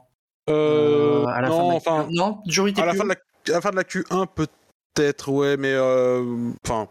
De toute façon, on, comme, comme, comme- on verra en Q2, euh, il est pas très très loin non plus, hein, mais, euh, mais, mais voilà, c'est toujours, euh, voilà, Bottas, on sait que c'est quand même un mec qui, qui euh, malgré beaucoup de, beaucoup de défauts, a quand même un sacré coup de volant, euh, en qualif notamment, et du coup, c'est, c'est, finalement, c'est presque Joe qui confirme son, enfin vraiment, c'est, c'est un mec qu'on attendait vraiment pas à ce niveau-là, quoi. Encore une fois, Ouais. Ah oui, moi, non, pour moi, c'est- la bonne surprise de cette année. hein. Je suis d'accord. À noter quand même que, parce que je pense que on- la, donnée, la, don- la donnée est intéressante, c'est qu'entre le temps de Verstappen en 1 11 317 et Sébastien Vettel 19e en 1 12 391, il y a à peine plus d'une seconde. On a Ouais. 19 pilotes Ouais, en une seconde. Donc forcément, euh, vu les écarts, c'est ça rebat vite les cartes. Parce qu'effectivement, on a euh, Ricardo Vettel euh, respectivement 18 et 19, alors que Norris est 5e et euh, Stroll 7e. Donc euh, Pourquoi, euh, Je, pourquoi est-ce que tu n'inclus pas jusqu'à la 20 e place? Je ne comprends pas. parce que Latifi, lui, il prend euh, une seconde à lui tout seul sur euh, Vettel. Donc euh, Mais je pense que Ouais, Latifi, il- il- il- bon, Latifi démontre un niveau de compétence, il pourrait postuler au département juridique d'Alpine, je pense. Non, non, là c'est vraiment mé- méchant envers Latifi. Il est meilleur Ouais, que ça. Il est pas, Non. il est pas excellent, mais il est meilleur Non. que ce que tu veux. Non. Je suis, je suis désolé, Latifi. Encore une fois, je, je, je serais toute ma vie d'accord avec ce qu'on avait dit, notamment au SAV d'Or il y a 2-3 ans, euh, quand, on l'avait, quand on l'avait souligné, et je crois que on, avait, on a continué à le faire au SAV d'Or euh, en général, de souligner la qualité du plateau en général. Latifi est une exception. Voilà. Euh, à juste, yeux. euh, je, je- alors je- j'ai regardé, je confirme bien que Joe et Bottas, de toute façon, c'était 15 et 16 en, à la fin de la Q1. Ok. Et, euh, et que ouais, le, Joe il passe, en, en gros il passe parce que Vettel se rate dans son tour. Et euh, d'ailleurs, euh, ça fait aussi relativiser le une seconde entre euh, le premier et, et le 19e. Vettel il foire son tour parce qu'il, je, je pense qu'il allait passer en Q2 vu qu'il avait, euh, il était violet dans le premier secteur. Euh, il, il sort au large, hein, donc euh, il peut, enfin, il peut s'en prendre qu'à lui-même. Et euh, mais sans ça, on aurait probablement eu les 19 premiers dans plus ou moins 7 dixièmes, quoi, en plus. À noter du coup que Albon sort une Williams de, de, la, de la Q1. Ouais, puis ça fait le dixième temps en Q1. Belle performance de. de- J'ai envie de dire d'Albon et de Williams. Les Oui, bah, l'un va pas sans l'autre. hein. On Très, note, très euh, bonne perf, mais on, on voit aussi, alors euh, pour, pour pondérer un tout petit peu ça, on, on a vu aussi dans cette, dans, notamment dans la Q1, que plus on roulait tardivement, plus la, enfin, le- le- l'amélioration de la piste était très nette. Il y a, il y a des gars qui ont fait des tours vraiment au dernier moment et qui ont fait des très bons tours. euh, euh, presque sorti de nulle part. Enfin, je pense à Stroll, qui est à 2 dixièmes de Verstappen, quoi. Euh, Tsunoda, qui est à 1 dixième. Euh, c'est des gars qui ont fait des tours vraiment sur la fin de la Q1. Et euh, la piste semblait très favorable à ce moment-là. Le début de la Q1 a été marqué par un autre truc un peu moins brillant, par contre. Il a été marqué par. euh, ben, un- La un- Q1? un- C'est le début de la Q1 ou de la Q2 de la Oh, c'est Q1, la- quasiment certain, non? Je crois que c'était la Q2. Pour moi, c'était la Q2 aussi, ouais.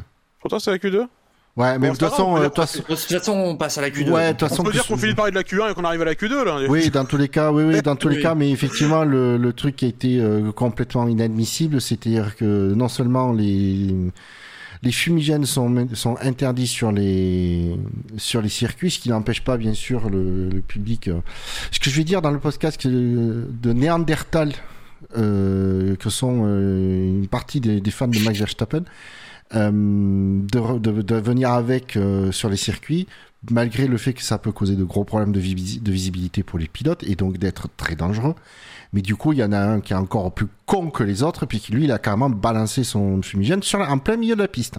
Ah, ce qui est très intelligent. Alors, bonne réactivité de la direction de course, qui a immédiatement mis un drapeau rouge. À souligner, c'est pas tous les jours qu'on complimente Oui. la direction de course, donc profitons-en. Euh, bonne réactivité, ils ont immédiatement mis un drapeau rouge. Euh, et le gars qui a lancé le fumigène a été ensuite identifié, retrouvé et foutu à la porte. Bon à savoir aussi. Mais évidemment, un truc, euh, enfin, un comportement de Inadmissible. hein. supporter de foot à la con qui jette des trucs sur les mecs qui tirent des corners, quoi. Tu vois, enfin, c'est C'est non, voilà, c'est c'est un, un truc de blaireau, quoi. blaireau, débile, euh, c'est gros con. euh, voilà, vous pouvez utiliser l'adjectif que vous voulez. Je pense que vous serez tous d'accord pour dire que ça ne doit pas se reproduire. hein. J'ai pas souvenir d'incident de ce genre-là euh, dans l'histoire récente de la F1.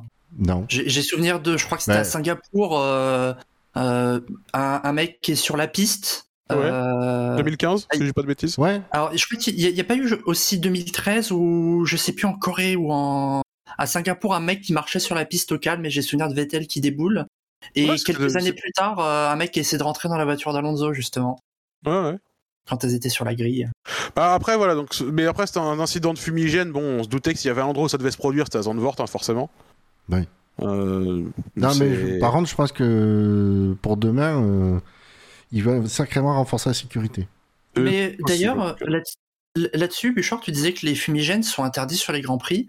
Mais euh, moi, j'avais cru voir passer l'info que à Spa, ils disaient spécifiquement qu'ils allaient l'interdire à Spa, ce qui pour moi sous-entend que ça ne l'est pas par défaut en fait. Ben, je crois que, mais je crois qu'en fait, ils ont, c'était à partir de Spa, c'était interdit. Parce que justement, en... c'était où en Autriche, mais c'était en Autriche, je crois, euh, où ça a causé quand même quelques, tiré avant, à- Mm. avant quelques, fin surtout. quelques problèmes de visibilité sur la fin.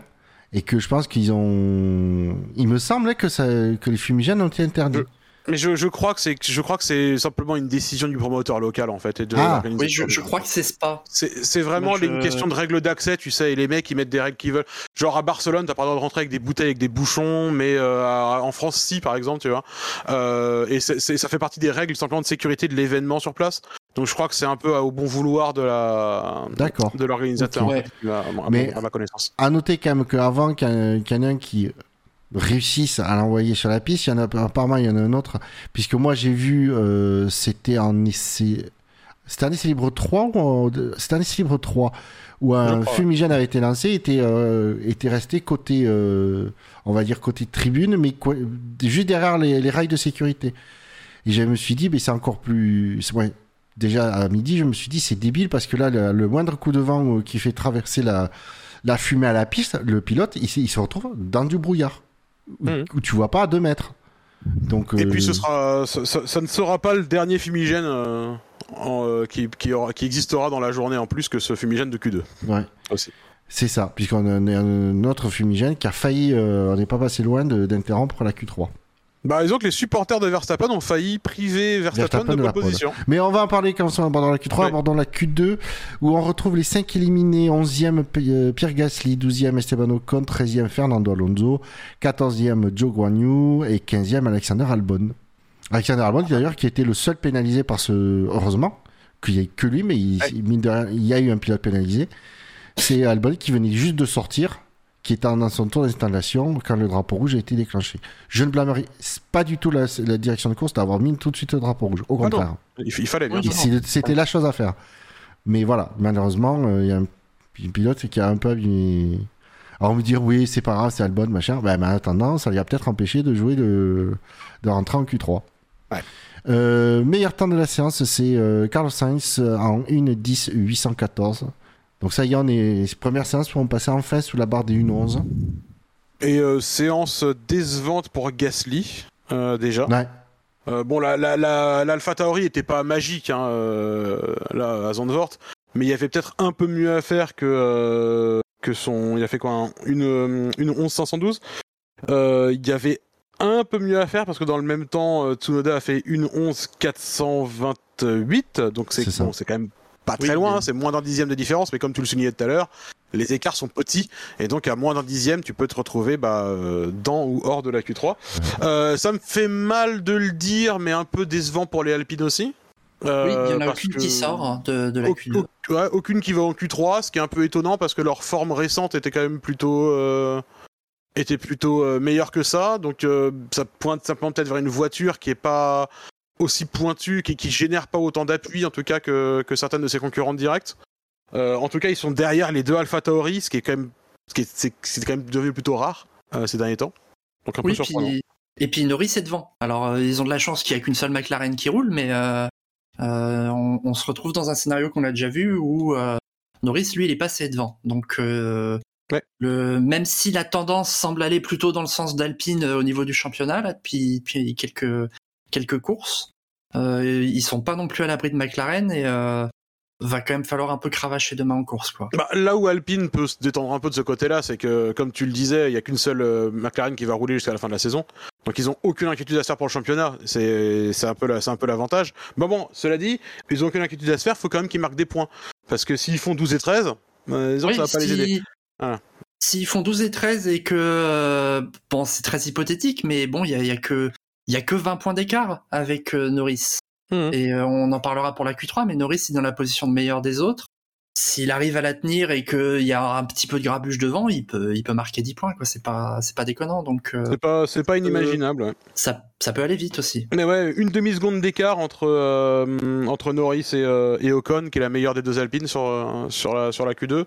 Euh, c'est, c'est vraiment pas rien et c'est, c'est toujours un peu difficile d'expliquer ces, les grands swings de performance comme ça, là, les, les, grands, euh, les grandes variations comme ça, mais euh, des fois c'est juste une équipe qui arrive mieux à exploiter qu'une autre, euh, et euh, si, si, Alpine arrive et en fait ils se sont perdus dans les setups et ils ont pas réussi à faire fonctionner la voiture, ça se trouve en fait ils ont une voiture qui génère plus de downforce, plus d'appui que la, que la McLaren, mais en fait ils ont pas le bon setup. C'est, c'est tellement, il y a tellement de facteurs qui peuvent faire varier les performances d'un, d'un week-end à l'autre, contrairement à ce qui se passe dans F1 Manager 22 où ça n'arrive jamais. Pardon. Ouais, tu... c'est, c'est un peu le, c'est un peu le, le enfin, la thématique du, en fait, pratique, de pratiquement tout le peloton.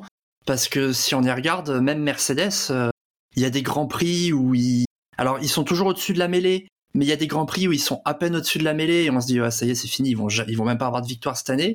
Et puis il y a d'autres grands prix où on se dit ouais, bah c'est bon, ils vont finir devant Ferrari au championnat. Mm. Euh, Alpine, McLaren, ça, des fois ça s'échange, on sait pas trop pourquoi. Euh, As, bon, de toute façon, ils marquent pas trois quarts des courses et puis de temps en temps ils sont dans le top 6 et ils savent pas pourquoi. Euh, AlphaTauri, de temps en temps ils sont là, de temps en temps ils sont pas là. Donc ça, ça a un peu l'air d'être le thème du, du peloton, ce qui est aussi un peu le signe d'un peloton euh, serré. Ah, AlphaTauri ils sont plus souvent pas là quand même. Hein. Je... Oui, non, ils sont plus souvent pas là, mais comme As, Ouais. mais euh, Ouais. et de temps en temps ça marche bien et on sait pas pourquoi. Alors ça marche bien, mais ils, ils sabotent eux-mêmes autrement ou les, les pilotes sabotent eux-mêmes autrement. Mais euh, Mais je je pense que c'est vraiment la marque de. On est sur une euh, réglementation encore jeune. Les gens comprennent pas encore très bien leur propre voiture et on est vraiment sur la. À, mon sens, ce qu'on voit, c'est vraiment la différence de. Euh, comment dire, d'expertise et de, de, de connaissances dans l'exploitation de la voiture. Euh, Il y, a des équipes qui sont pas bonnes dans le côté opérationnel. As, c'est une des pires de, toutes du côté opérationnel. Ils, ils savent pas faire fonctionner ce qu'ils ont. Et ça se voit parce qu'on a un week-end à l'autre. De temps en temps, ils vont par magie tomber sur le bon truc et tout est bien. Et le week-end d'après, ils sont catastrophiques et personne ne sait expliquer pourquoi. Alpine avait beaucoup ce problème avant aussi. L'année dernière, je me souviens qu'on s'est beaucoup moqué d'eux pour ça. Euh, euh, cette année, ils ont l'air un peu plus pigé, même si bah, ce week-end montre que c'est pas encore maîtrisé. Mais ce qu'on voit vraiment, les, grandes divergences de performance d'un week-end à l'autre, ce qu'on voit vraiment, c'est les équipes qui sont pas très fortes dans l'exécution et dans l'opérationnel euh, au moment du week-end de course. Et, du coup, ça provoque des, choses qui qui, qui ont pas d'explication rationnelle entre guillemets quoi. Très bien, messieurs, enchaînons sur la Q3. Euh, nous retrouvons du coup les 10 meilleurs euh, au chronomètre. En partant du dernier, dixième, Lance Stroll, devancé par Yuki Tsunoda, devancé lui-même par Mick Schumacher, puis Lando Norris, George Russell, Sergio Perez, Lewis Hamilton, Carlos Sainz, Charles Leclerc et Max Verstappen qui décrochent du, ainsi la pole position en 1.10.342. Pour seulement 21 millième donc Oui. devant euh, devant Leclerc.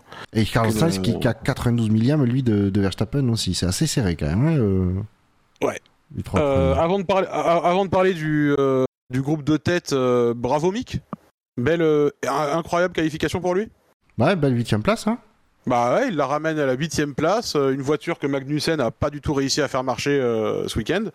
Euh, euh, donc euh, en plus, il fait ça vraiment au meilleur moment. Euh, oui, il a besoin de se montrer un peu. il a besoin de se montrer, il a besoin de, il a besoin de montrer de la performance. Gunther Steiner fait des déclarations qui sont de moins en moins tendres à son sujet. Euh, la dernière en date étant euh, ah bah pourquoi est-ce qu'on n'a pas encore euh, renouvelé Mick? Bah, Parce qu'en fait on attend de savoir si c'est vraiment ça la meilleure chose à faire.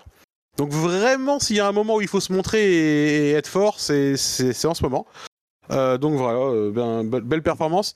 Stroll bloqué dixième parce Qu'il n'a qu'il pas pris la piste. Problème, il a pas pris la piste, il a eu un problème technique qui l'a empêché de prendre la piste, absolument. Voilà, donc il aurait peut-être euh, fait mieux que dixième. Mais ça, on ne le sera jamais.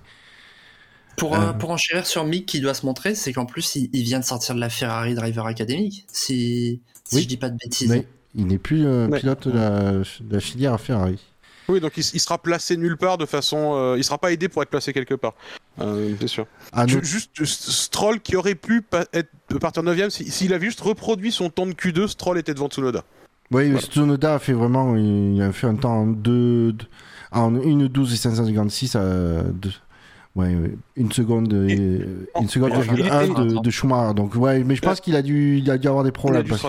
Ouais, il a il, il- il aurait été de- il- en fait, il aurait été devant Tsunoda et aussi devant Schumacher. Alors juste en reproduisant son tour de de, euh, de Q2, donc euh, l'Aston Martin surprenamment. euh, Ouais, Correct, le, le deuxième baquet Red Bull euh, occupé par Sergio Perez qui montre toujours que euh, bah, il prend euh, il prend ses dixièmes de, de taxes par rapport au- à Max Verstappen toujours. hein. Oui, mais je rappelle qu'il ne se passe rien de bizarre avec le deuxième paquet Red Bull et que tout ça est parfaitement normal. C'est juste Max, il est trop fort. il est grand fort. Voilà. Euh, Et qu'on a euh, d'ailleurs, euh, du coup, on va aborder le sujet puisque on, on a la continuité de la Q2, des abrutis pas finis, eux, ont lancé un fumigène qui a failli du coup déclencher un drapeau rouge, alors que c'était Leclerc qui était détenteur de la, du meilleur temps à ce moment-là. Ça m'aurait fait énormément rire quand même que les fans de Verstappen le privent d'une pole. Soyons honnêtes. C'était au début des, des derniers runs, en fait, que le fumigène a été lancé.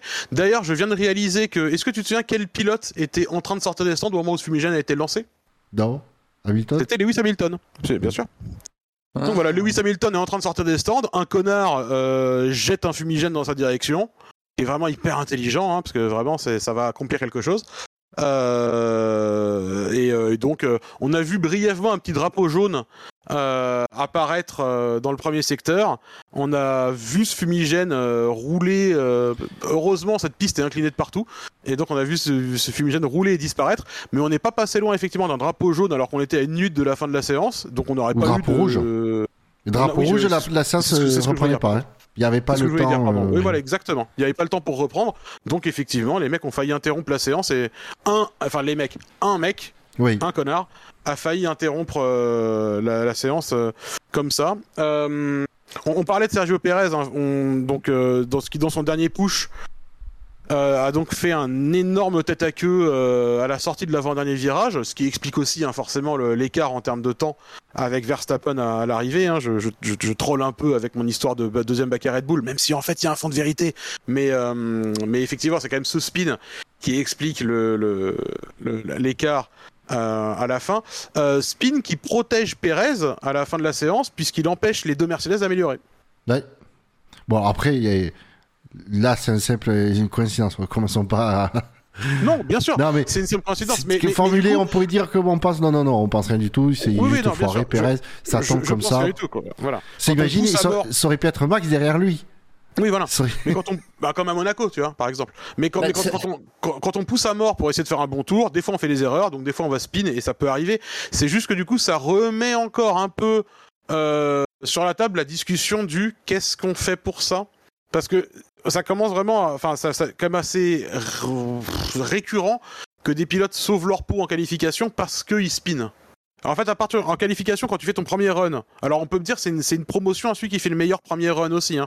Mais quand tu fais ton premier run et que tu es devant d'autres gens, tu sais que le deuxième, tu peux prendre un peu plus de risques et que c'est pas très grave. Si tu spins, de toute façon, les gens derrière toi, ils pourront pas améliorer.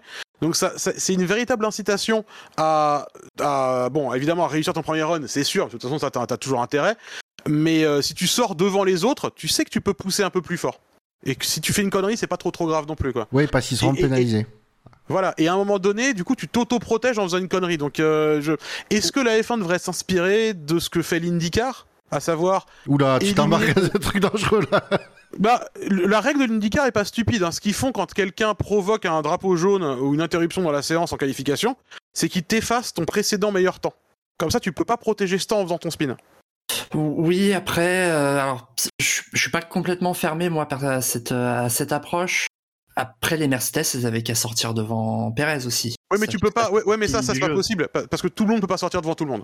Euh, Non, mais bon, tu- c'est celui qui sort avant qui. Ouais, Ouais, mais mais non, ça va être le bordel. Si, Ça va si être- tu commences à faire ça, tout le monde doit sortir devant tout le monde Ouais, et donc en fait, ça, ça, ça, ça change rien en fait à la Je fin. te dis pas le problème d'Unsafe Rally qui doit être jugé à la fin de la séance. Ah, d'ailleurs, on a, on a pas parlé de celui de Norris d'ailleurs, mais euh, Ouais, non, mais moi, enfin, je, je, comprends l'inquiétude là-dessus, mais c'est, c'est comme en course, on, on va pas annuler les safety cars ou les drapeaux jaunes ou les, ou les drapeaux rouges. Euh, Ah on- non, ça certainement pas. euh, Il y a peut-être l'histoire de quand même de changer les pneus gratuitement dessus qui peut être discutée.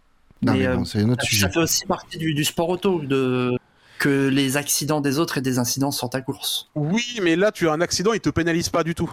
Bah, il le pénalise dans le sens où il finit pas son tour, lui. Oui, ok, mais il se fait pas passer par les Mercedes qui, avaient beaucoup plus de rythme que lui.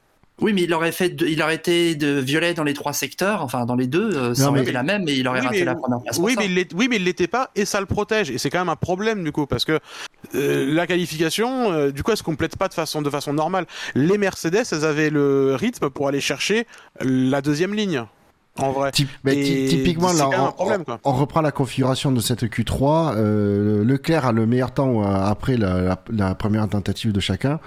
Il, re- il ressort dans les premiers, si je dis pas de bêtises. Euh, mais voilà, comme dit euh, Benlop, ben, en fait, il peut attaquer en toute sérénité. S'il se rate, si euh, il sort, ben, en fait, il pénalise tout le monde. Et Donc du coup, personne peut améliorer. Ouais, il pénalise tout le monde, c'est que personne peut améliorer à cause du drapeau jaune. Et du coup, euh, ben en fait, il, il peut y aller plus sereinement que. Alors certes, il, peut le faire parce qu'il a fait le meilleur, le meilleur temps juste avant, mais voilà, je comprends. Mais je suis d'accord aussi avec Wiku pour dire, pour moi, il n'y a pas forcément de vraie bonne solution. euh, mais c'est en tout cas, je pense que c'est un sujet sur lequel la FIA doit vraiment se pencher. Parce que, euh, ben, disons que dans un sport aussi compétitif avec des, des, des enjeux aussi énormes qu'est la F1, des, ça peut tenter certaines personnes à des comportements euh, pas tout à fait euh, sportivement euh, Mais en éthiques, plus, on va dire. c'est- hein. En plus, c'est pas la première fois que ça pose problème. Je veux dire, Schumacher à Monaco, Rosberg à Monaco, tu vois. Leclerc genre, à Monaco Leclerc, ouais, mais Tout à fait. parce que Le- Leclerc, il a éclaté sa caisse. Mais genre Oui. Rosberg, qui fait semblant, en plus hyper mal parce que c'est le pire acteur du monde, euh, qui, qui, fait, qui, fait, qui fait semblant de perdre le contrôle pour aller se mettre dans l'échappatoire pour déclencher un drapeau jaune, jamais pénalisé. Moi, je suis désolé, hein, le- le- la- la- les qualifications, elles, elles sont euh, réglementées d'une telle façon qu'elles te permettent de faire ce genre de triche. C'est pas bien fait. Alors, moi, je, euh, moi, je mettrais pas ce qu'a fait Perez là dans la case euh, Rosberg Schumacher. Ah non, non, non, non, non, non, non, non, parce que justement, c'est ce Non, que j'ai prévenu tout à l'heure. Je suis volontaire. sûr à 100% que c'est pas volontaire de la part de Perez. mais, Sur ça, je mais n'ai une aucun doute. hein. règle, mais, mais c'est juste qu'une règle qui te permet de faire ça, c'est une règle, c'est une mauvaise règle. C'est tout. C'est que c'est mal réglementé, c'est mal branlé. À partir du moment où quand t'es devant, tu peux te permettre de dire oh bah je vais ressortir devant et puis je vais provoquer un drapeau jaune et ça empêchera tout le monde de- de- d'améliorer parce qu'en plus la règle stricte c'est t'as pas le droit d'améliorer s'il y a un drapeau jaune là où tu passes. Euh, Excusez-moi, mais enfin, j'allais dire, ça peut être exploité, mais ça l'a déjà été, quoi, tu vois. Et Ça- là, ok, ça- alors- le fait par accident, mais c'est un problème. Ça l'a déjà été, mais quand ça a été exploité volontairement, Rosberg est passé à travers les mailles du filet, mais pas Schumacher. Non, Oui, mais Rosberg mais- est pas centré à la maille du filet. Non mais non, Schumacher, il, avait, je- Schumacher, il avait pris la rascasse pour une place de parking. euh, Faut... Oui, il, il avait, Ouais. il avait été encore moins fin que, que Rosberg. Ouais, bah mais même oui. Rosberg, ça se voyait de ouf. Et il fallait, il faut vraiment que les commissaires, Bon, on va malheureusement pas c'est le cas, refaire n'aient non jamais plus- vu une bagnole. On va pas Mais- refaire l'histoire du Grand Prix de Monaco. Nous sommes au Pays-Bas ce week-end. S'il vous Bien plaît. sûr, mais ce, ce que, ce que je veux dire, c'est que en plus, on sait qu'on peut pas faire confiance aux commissaires qui manifestement n'ont jamais entendu parler de ce que c'est qu'une voiture. Euh, on peut pas leur faire confiance pour juger ce genre de truc sur la base de clairement il le fait exprès. Donc il faut changer la règle de façon stru- structurelle à mon avis. Quoi. Il faut, il faut vraiment se pencher sur cette, sur cette, euh, sur cette idée-là. Euh, ça pose, ça pose problème. Ça continuera à poser problème et ça va continuer à poser problème un certain nombre de fois. Et que, et que ce soit accidentel ou pas de la part du pilote, quand c'est, quand c'est pas accidentel, c'est évidemment répugnant, mais quand c'est accidentel, c'est déjà problématique pour moi. Mais euh, moi, je vais juste poser la question, du coup, t'es à la course aussi? Parce que Non, un, mec qui sort et qui crée une safety car qui avantage son équipier, c'est déjà arrivé involontairement, c'est déjà arrivé volontairement. Ce qui est interdit, c'est de le faire volontairement. mais c'est pas, c'est, mais c'est pas C'est du pas- tout le même scénario. Ouais, c'est pas, le même du tout le même scénario. scénario. Restons- Restons-en aux qualifications, s'il vous plaît. Ouais, c'est pas du tout le même scénario. En, en course, une, une course, euh, il se passe des trucs dans une course. Voilà. Les qualifications, c'est on est tous les uns derrière les autres et on est tous dépendants de ce qui se passe devant nous, quoi. Et, euh, et c'est et la qualification, euh, ce qu'on attend d'une qualification, c'est une séance où les gens peuvent faire leur tour dans des conditions relativement euh, proches, à des moments relativement proches, pour qu'il y ait le moins d'aléatoires possible. Et je trouve d'ailleurs que le format de le format de qualification de la Formule 1 en général fait partie des vraiment tout meilleurs qui mettent tout le monde dans les meilleures conditions les plus égales, les plus égalitaires possibles, les plus équitables possibles, pour pouvoir euh, vraiment être jugés sur uniquement leurs compétences euh, et leur qualité. Mais ça, c'est un truc qui, qui casse cette logique. Disons que c'est une, porte, une entrouverte au- à certains, euh, potentiellement à certaines dérives, et du coup, il faut, il faut mieux de colmater le, le truc avant que certaines personnes osent franchir le, le seuil de cette porte. Bah, quoi qu'il en soit, du coup, euh, Perez euh, se qualifie donc cinquième grâce à sa pirouette. Euh, et, euh, Hamilton est une place devant lui et Russell une place derrière lui, donc il sera euh, Bien encadré. par, euh, il sera bien, ent- bien entouré. Ouais. S'il se fait pas dépasser par Russell euh, dès le départ. Euh, quelque chose d'autre à dire? Euh, Norris euh, septième, bonne perf? Ouais. M- meilleur des autres, Ouais, comme disait qui, Wiku tout à l'heure. Qui garde McLaren hors de l'eau, quoi. Mhm. À voir si ça se concrétise en course. Mais... euh. Bah, Et puis, bah. euh, Ouais, vas-y. Non, j'allais dire juste euh, auteur de quelques euh, premiers secteurs violets, qui était toujours surprenant à voir s'afficher sur l'écran. Oui, quelques et du- records dans le premier secteur, c'était beau à voir. Et d'une unsafe release qui a été euh, magistralement gérée par euh, Tsunoda, je crois, qui donnait l'impression qu'elle était presque pas unsafe. Ouais, euh, quand tu alors quand tu vois quand tu vois depuis la caméra marquée de, de Tsunoda peut-être quand tu vois de la caméra euh, Oui, la oui, magnifique caméra depuis la, la- de- depuis la pit lane, tu vois qu'il a même qu'il a quand même bien pilé, il a quand même bloqué un peu de hein. Ah non, il a même pilé re- complètement et tout. euh. Ah, Même Russell derrière, là, qui est deux voitures derrière, qui dit Oh là, euh, unsafe release massif de Norris là. C'est assez, Oui. Assez rigolo. Après, Russell, bon, à la radio, il a un peu tendance à exagérer. Non mais revois les Ah, images. là, il a rien, non, là, mais- il- là, il- là, il a Non, rien exagéré. Hein. L'unsafe est réel, ça je, je dis pas Ah non mais moi c'est euh, surtout que c'est la première fois que je voyais quand même un pilote bloquer une roue sur un, en pilant dans, les, dans, la, dans la pit lane quoi. Ah non, il y, avait eu quand- il y avait eu en France quand Sainz ressort des stands au feu rouge là, aussi. Et qu'il y a Albon qui arrive derrière qui doit piler aussi, il a aussi bloqué. Bref. Euh... Mais les unsafe release, bon, en plus, absurde unsafe release en qualification. Je a des mecs qui ont se regarder et faire un signe.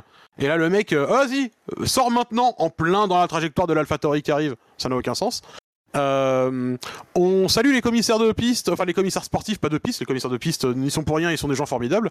Euh, on salue les commissaires sportifs, hein, qui, euh, comme d'habitude, ouais, on regardera ça après la séance, histoire d'être sûr que si on doit mettre une pénalité, les gens qui auraient pu profiter du fait que Norris se fasse éliminer en qualification puissent pas en profiter. Comme d'habitude, tu sais, les qualifications, c'est toujours on jugera ça après et puis on verra. Alors, mon, traducteur euh, de message de la direction de course, lui, m'a dit euh, Foutez-nous la paix, on voudrait finir la sieste tranquille. Mais peut-être Oh, pas. ouais. Il est déconné peut-être à ce moment-là. C'était à peu près ça, ouais. Ça, c'est toujours énervant hein, quand la direction de course euh, fait des, fait des, fait des, donne des messages. On enquêtera après la séance. Tu dis, mais pourquoi? Qu'est-ce que vous avez d'autre à foutre en vrai, quoi? Enfin, Bon, messieurs, euh, on a à peu près fait le tour quand même de, de l'actu, des essais libres et de, de la qualif. Euh, euh, bah att- attends, on a à peine évoqué euh, juste Verstappen Leclerc, non?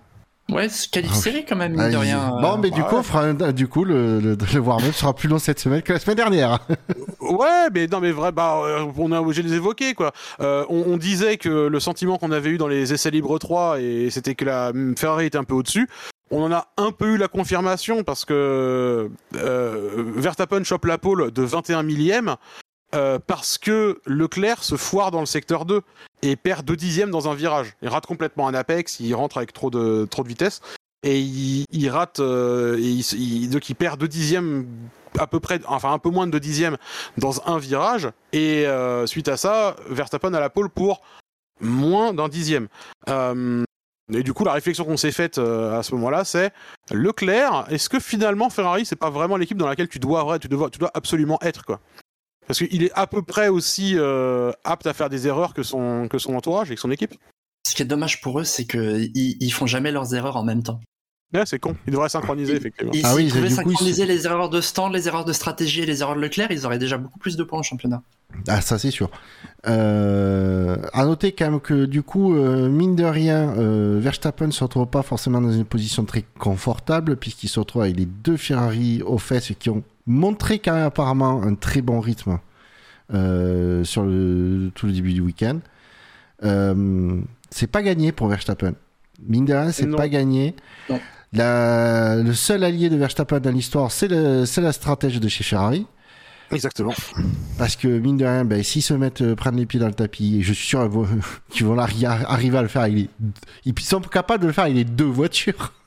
Ah mais il y y a aucun doute. hein, mais par- parce qu'il y a les deux voitures, tu verras que du coup ils vont, genre Sainz va dépasser Leclerc au début. Sainz aura aucun rythme par rapport à Leclerc. Ils vont laisser sur des pneus usés, ils vont se ralentir. Verstappen va partir 10 secondes devant et ils vont jamais penser à les inverser ou quoi que ce soit. Enfin, c'est- couru d'avance. À partir je- moment où il y a les deux Ferrari dans le même coin, ce sera n'importe quoi. Et je noterai que c'est quand même un, des, un circuit où la nouvelle réglementation technique qui permet quand même aux voitures de se suivre devrait montrer des choses. Sans compter que la ligne, euh, que la, donc la zone DRS a été allongée. Oui, Ouais. puisqu'effectivement, euh, ça on a- on l'a pas abordé, mais effectivement, ils avaient annoncé euh, qu'ils testeraient le- ben, l'ouverture dès le début de la hum, du, du, du Du dernier banking, virage. du banking, euh, donc, du dernier virage pour la ligne droite, en essai libre 1, ce qui a été fait. Et euh, après discussion, ils ont décidé de, de, de l'autoriser sur tout le reste du week-end. De conserver ça, absolument, ouais. Donc, euh, un DRS un peu plus long, ça pourra aider Ferrari parce que la Red Bull euh, av- avait plus de vitesse de pointe, donc ce sera très compliqué, quoi qu'il arrive, de dépasser Verstappen. En plus, à Zandvoort, la stratégie pour défendre, si t'es pas Valtteri Bottas, ça, se passe bien, c'est pas très compliqué. Euh, il suffit de se mettre sur la ligne intérieure au premier virage, c'est à peu près le seul endroit pour dépasser sur tout le circuit. Donc euh, on verra, on verra si Ferrari arrive à capitaliser sur un meilleur rythme, à faire un undercut ou quelque chose. J'y crois pas une seconde, mais euh, mais en tout cas il y a quand même un peu d'intrigue dans cette course. C'est pas la meilleure voiture qui est devant. Et, et, et Hamilton et Russell qui pourraient venir euh, shipper, shipper. Oui, venir s'installer euh, sur le podium éventuellement. Ouais. Parce que n'oublions pas, Mercedes, ils sont peut-être en manque de, en- en- un peu en manque de performance par rapport aux autres, mais leur, eux, leur dépa- département stratégique, ils sont, ils sont toujours là. Et puis ils sont toujours meilleurs en course en qualif aussi. Alors que là ils étaient déjà forts en qualif. Ouais, donc euh, voilà, ça, ça promet quand même pour les, les six, six premières places euh, quelque, quelque chose d'intéressant demain euh, en course. Voilà, messieurs. Normalement, Ah, bah, vas-y. pardon, on est juste, on est dans une situation où si, euh, à part si les Ferrari sont devant Verstappen demain à la fin du premier tour, euh, ils sont dans une situation, ils sont plus rapides, mais c'est pas évident de dépasser. Et la décision logique serait de splitter les stratégies pour essayer de, de choper Verstappen s'ils n'arrivent pas à le choper au départ. Et euh, c'est quelque chose qu'ils n'ont pas vraiment réussi à faire cette année. On les a vus toujours euh, un peu rester sur leur plan initial et des fois mettre euh, quelquefois à raison et souvent à tort de pas réagir ou de pas adapter leur stratégie en équipe. Là, ça serait l'occasion de voir parce qu'en plus, euh, le, le titre pilote, c'est complètement mort. Le titre constructeur, ça l'est un peu moins parce qu'il y a Perez est pas si loin, donc euh, c'est pas c'est pas complètement complètement foutu le constructeur. Là, l'objectif pour Ferrari, c'est juste qu'il y ait une des deux Ferrari au moins devant Verstappen et l'autre devant Perez. Là, ils sont, Bah, ils sont même plus au stade où ça doit être Leclerc parce Mm. que, enfin, c'est foutu. L'objectif de Ferrari, de toute façon, c'est d'avoir deux voitures sur le podium. Mais ça, c'est le Là, minimum. devant, ça, devant le- Verstappen. Non, je, je commence par dire deux voitures sur le podium. Ça, c'est le minimum du- de ce que doit viser Ferrari demain. Après, euh, effectivement, le- normalement, le deuxième objectif, c'est d'avoir une au moins une des deux voitures devant Verstappen. Mais bon, c'est ils partent, voilà, ils partent 2 et 3, il y a que Verstappen. Je veux dire, euh, Perez part en cinquième, il est pas une, il peut pas venir aider Verstappen.